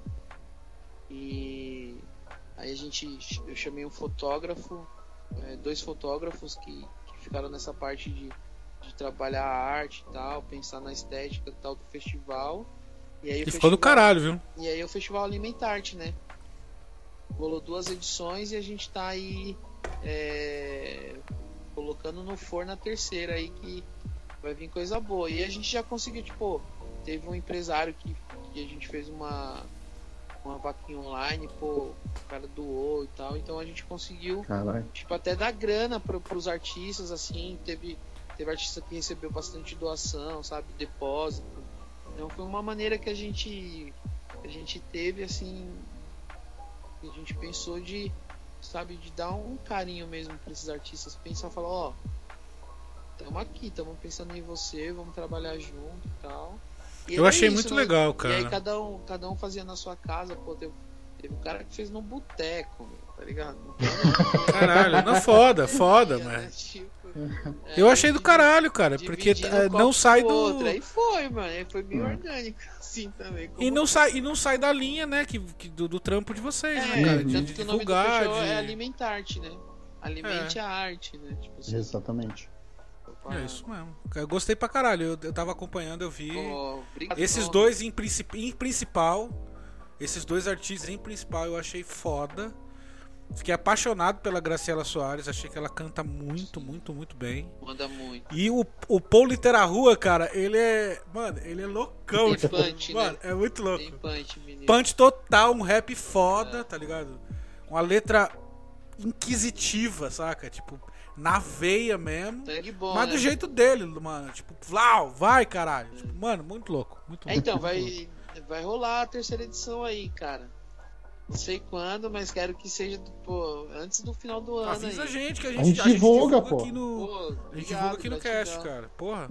Sem, sem dúvida, cara. Mas o Alimentarte é um projeto que a gente tá bem feliz com ele, assim, sabe? É uma coisa que a gente acredita que vai virar um festival de rua mesmo, assim, sabe? Então ele tá muito embrionário, assim, mas. É... Porque aquilo, né, meu? Às vezes a gente fica assim, pô, será que a galera vai doar? Será que vai acontecer? Mas foi uma parada assim, totalmente assim, é, online que a gente fez. É, a gente conseguiu doação de cestas básicas, assim e tal. É, todo mundo voluntário na causa, assim, sabe? Então foi, foi, foi legal, foi lindo, assim, a gente, a gente conseguiu trazer uma galera assim, sabe, super, super bacana aqui da quebrada, significativa, sabe? Que pode dar um gás pra um cara que às vezes tá meio. Pô, tem a Cláudia Rivera, se eu não me engano, ela é cubana. Pô, ela falou, cara, pra gente assim que é, o festival foi muito importante para ela no sentido de que ela tava sem trampo, sabe? Então ela tava Caralho. sem perspectiva, ela tava até meio deprimida, assim, né, meu? Claro. E aí veio o festival, deu um gás pra ela, assim, sabe?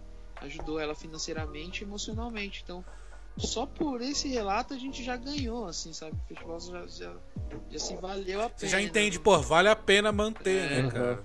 E aí a gente tá aí realmente fomentando aí, é, formatando a terceira edição. Aí a gente espera que, que venha coisa boa aí, que nem a primeira e a segunda. É. Por favor, né? por favor, por favor.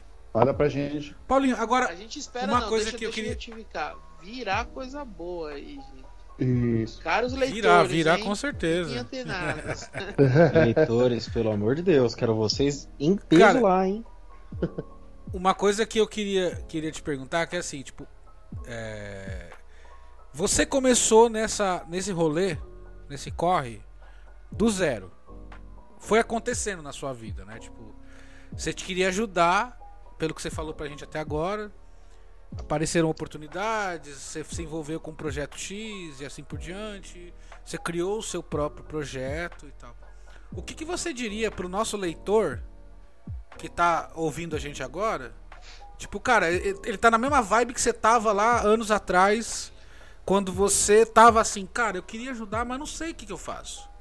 O que, que você dá de conselho pra esse cara? Tipo, velho, começa assim, ou então, sei lá, o que, que você diria pra quem quer começar, quem quer ajudar, quem quer se envolver com esse tipo de trabalho, mas não sabe por onde conversar, às vezes não tem engajamento, não conhece ninguém envolvido com a parada, enfim.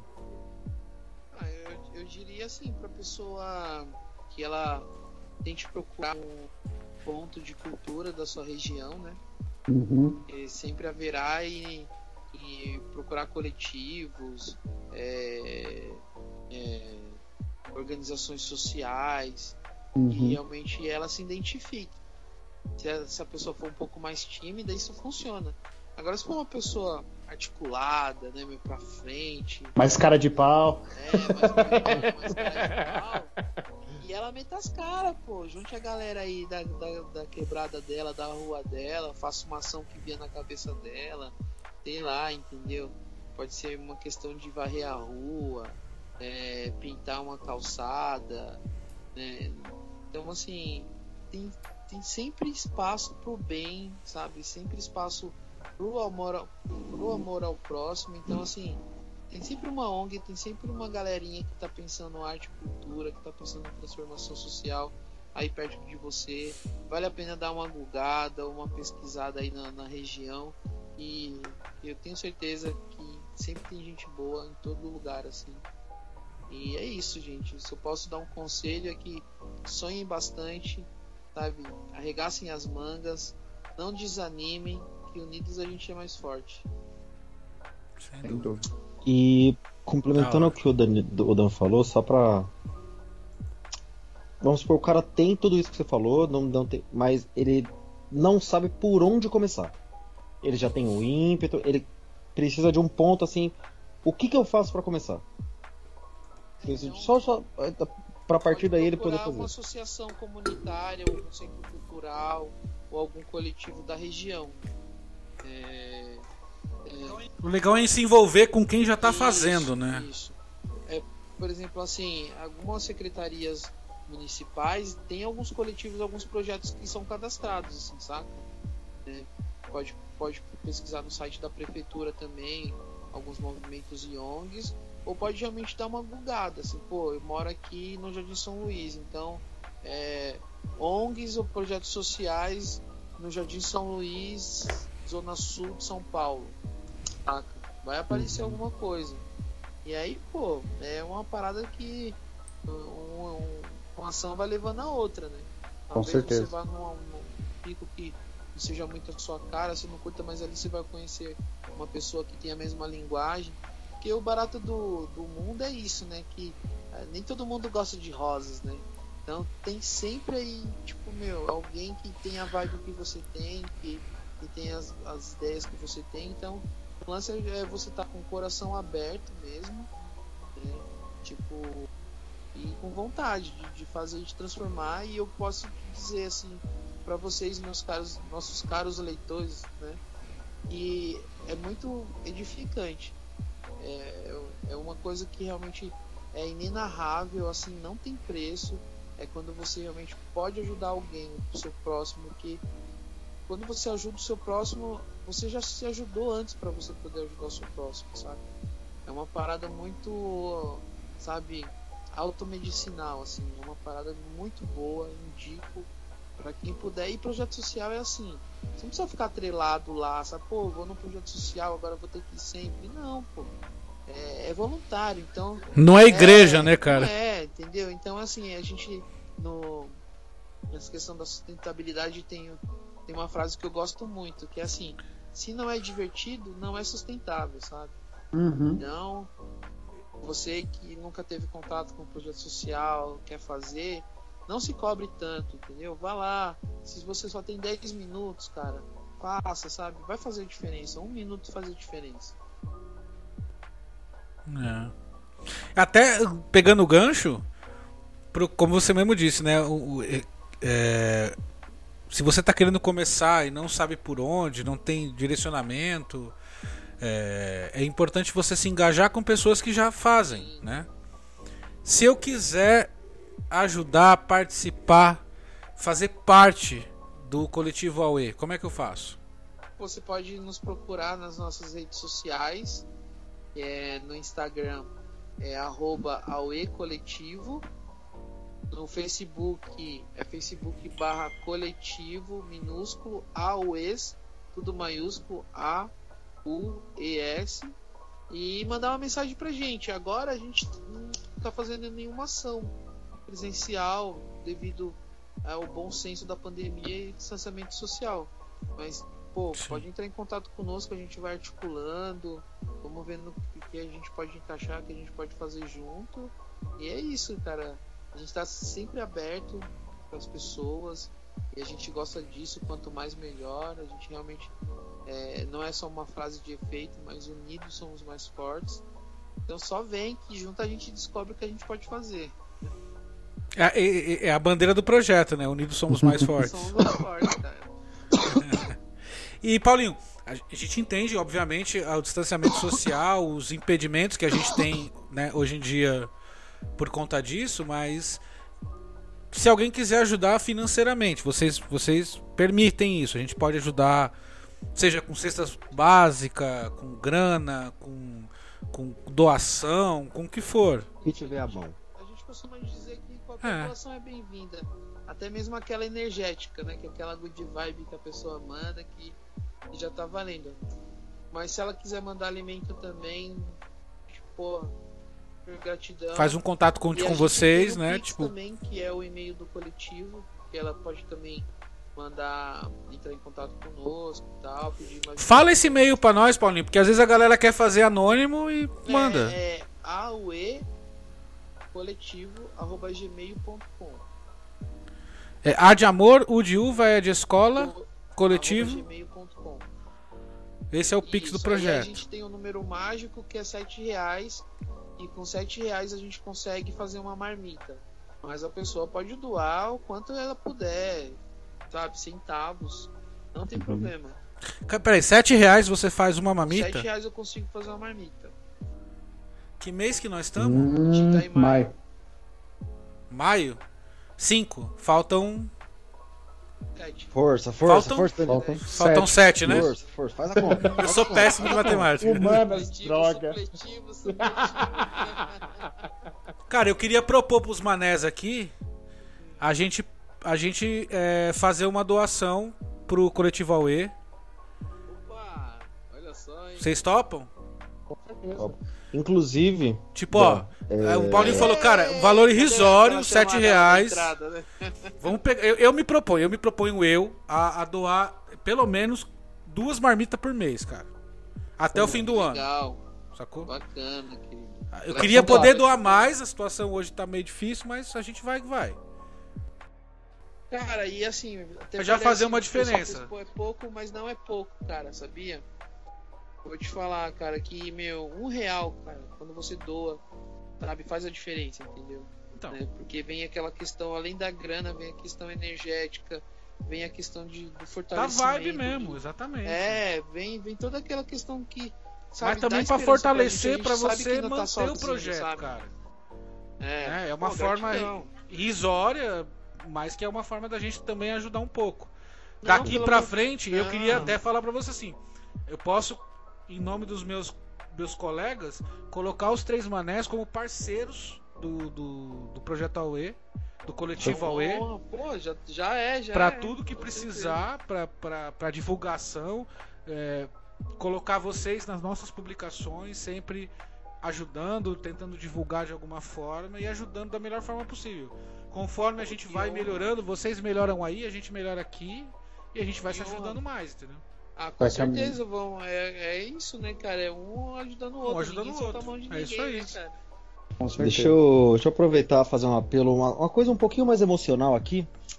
Leitor, dá a mãozinha aqui. Vem aqui, segura minha mão. Deixa eu te levar aqui numa jornada de conhecimento, pra você entender como que esses sete reais ajudam na vida de uma pessoa.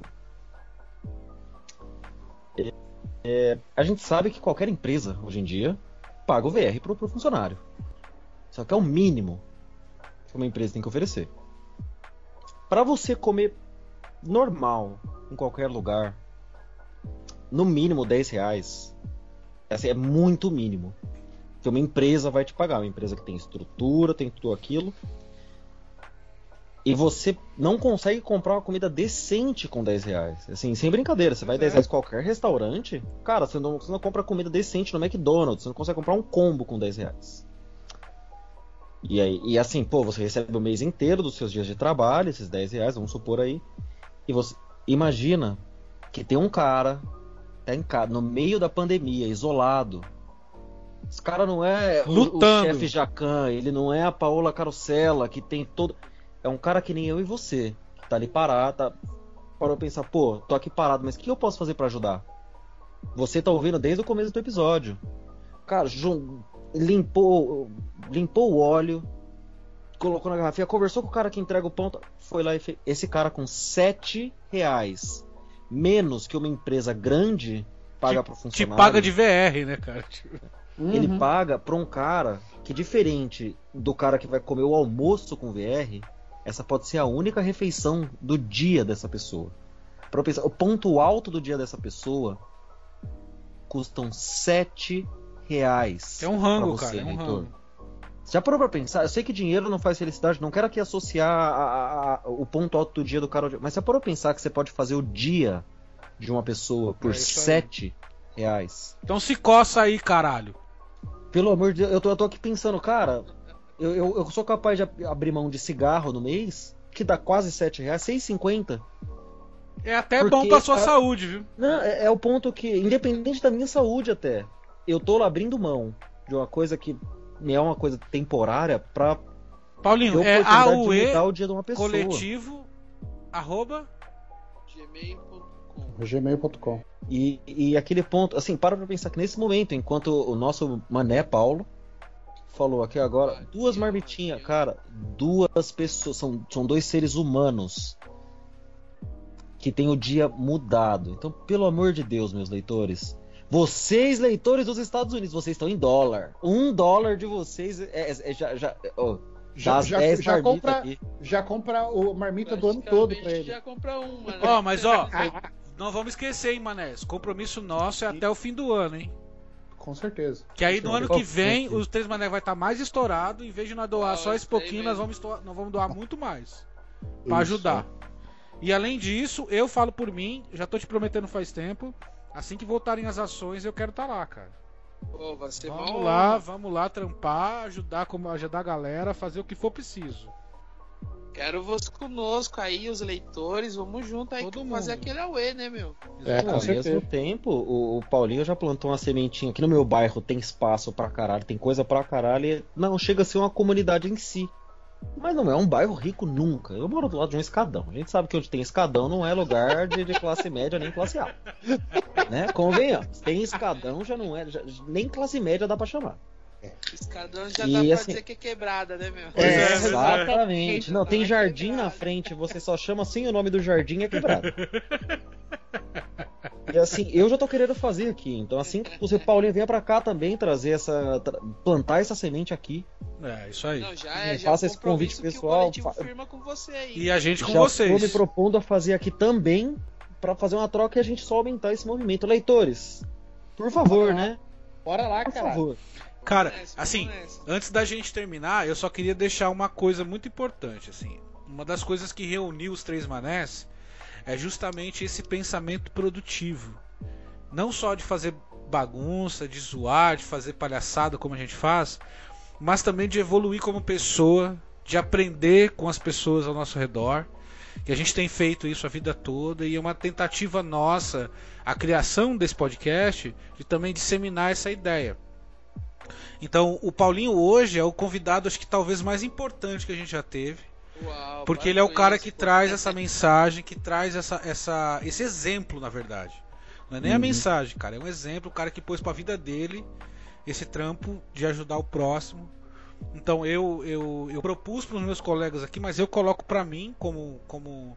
Eu não posso falar por eles, mas eu falo por mim, assim. O meu comprometimento. co- Eu, eu já me coloco hoje como um parceiro do, do, do coletivo AUE. Paulinho, sempre que der um perrengue, Que qualquer coisa, me Grita liga, me nós. chama, pode falar com nós. A gente vai divulgar vocês no nosso, em tudo que a gente publicar a partir de hoje. A gente já tem o Cauê Doc, que é um brother que, que produz a gente de uma certa forma, que ele está publicado em todos os nossos, os nossos é, posts. E o próximo, e agora vai entrar também o Coletivo AUE, a gente vai colocar rede social, a gente vai instigar a galera a, a- a- a doar, ajudar, a, a comparecer, mano, de alguma forma. sabe? Isso. É um projeto Segue que a acho que os- gente no Insta lá, leitores. Segue a gente no e Insta. você, cara, Paulinho, você é um exemplo a ser seguido, cara. Você é um exemplo a ser seguido de responsabilidade social, de amor ao próximo, de amizade, de coração grande. Você é um cara firmeza demais. E isso merece reconhecimento, brother. Merece reconhecimento, entendeu? Eu, A gente eu agradece demais, aquele- demais a tua participação, que é muito importante pra gente. A gente começar essa nossa engrenagem de, de trazer pessoal, de, de, de convidados, de entrevistas e o caralho, começar com alguém de um de, um, de uma outorga, um, um patamar tão alto quanto o seu.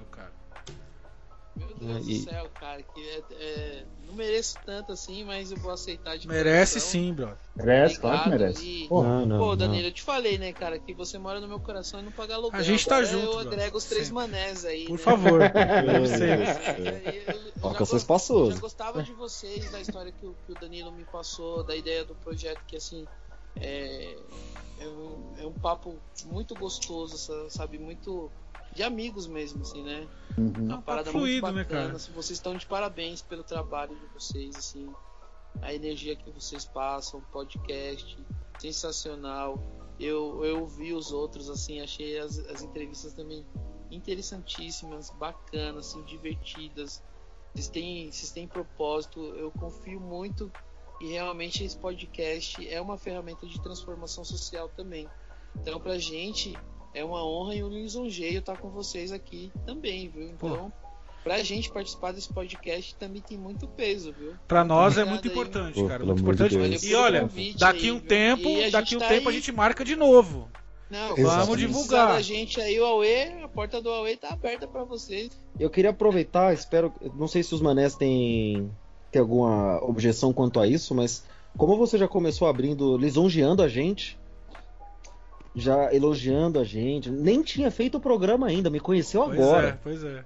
e já começou lisonjeando, eu queria terminar devolvendo pra você. É, tava olhando aqui, fui- fiz questão de pesquisar a frase pra ter certeza que não ia falar besteira. E eu vi aqui que falam que tem, tem uma frase importante, não vou falar quem foi, já esqueci. Mas o trabalho traz dignidade ao homem. Mas a frase basicamente diz que o trabalho dignifica o homem, torna o homem digno.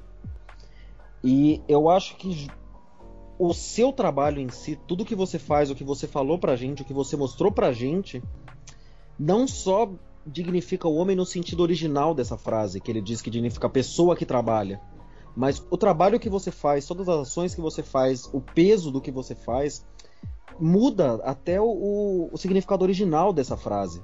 Que é a própria pessoa que trabalha se dignifica por trabalhar. Não, você se dignifica fazendo um trabalho que eu não tenho. O dicionário tem que inventar uma palavra nova para definir o, o, que significa o trabalho que você faz, mas você dignifica a vida de outras pessoas.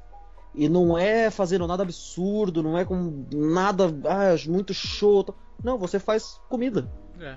Você, você, assim, as fotos da marmita são lindas, mas são simples de um modo de dizer. Ela não é, não tem nada de absurdo.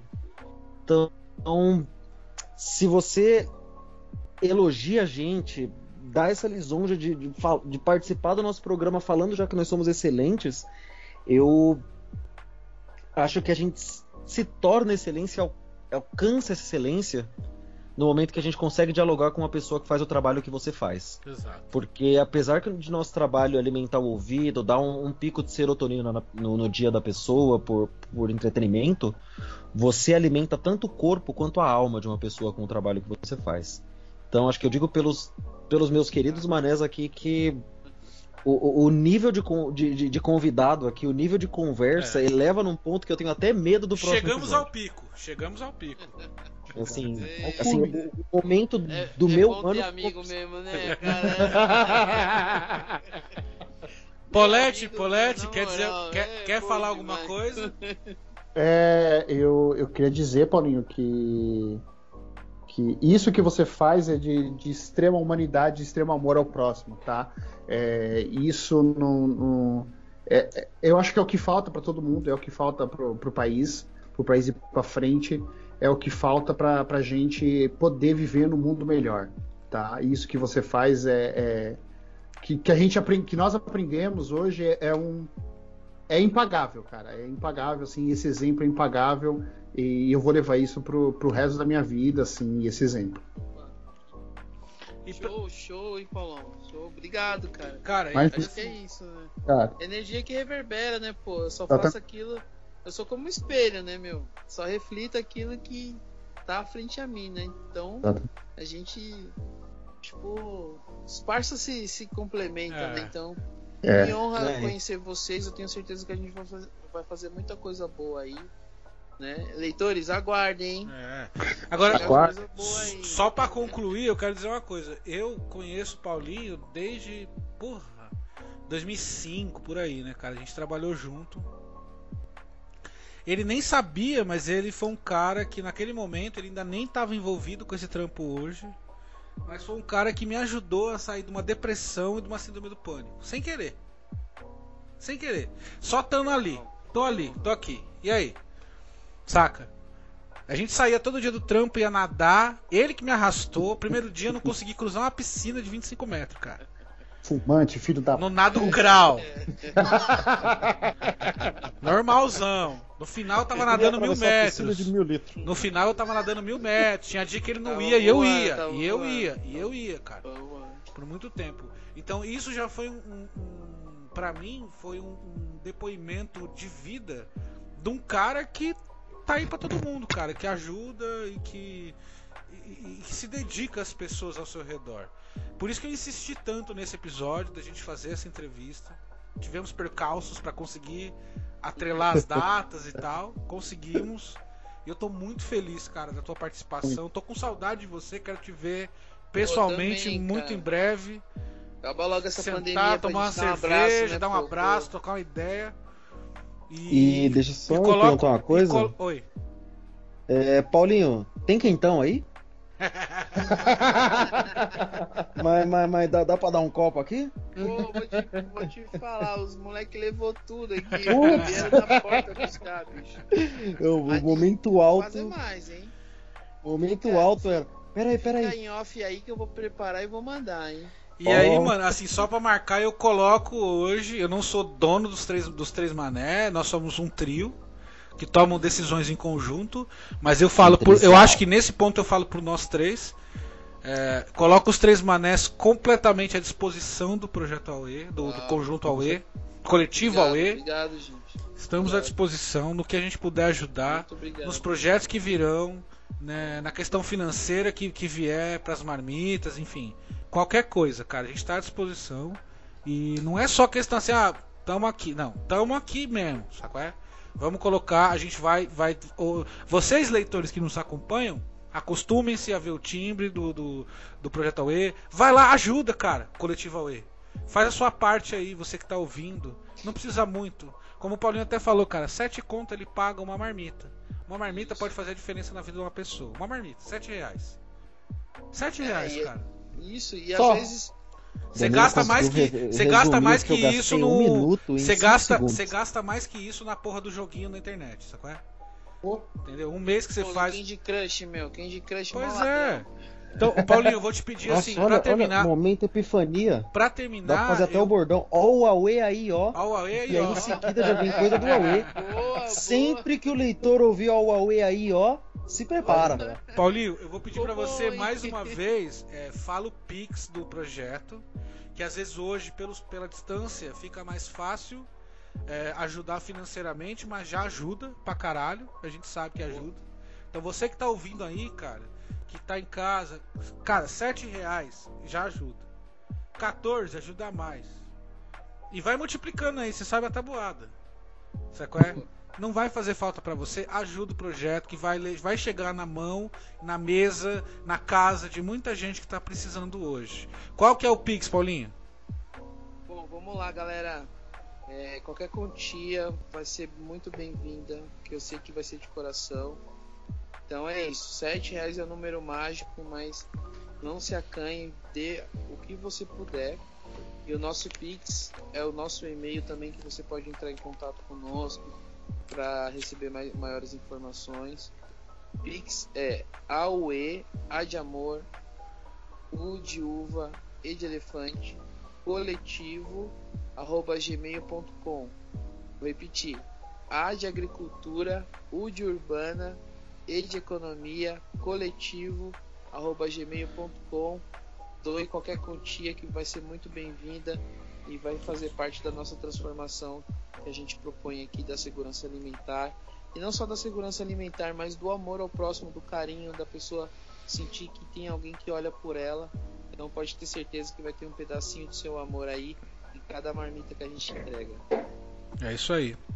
E com esta comunicação agora, senhoras, senhores, meninos, meninas, menines, terminamos mais um episódio do podcast dos Três Mané!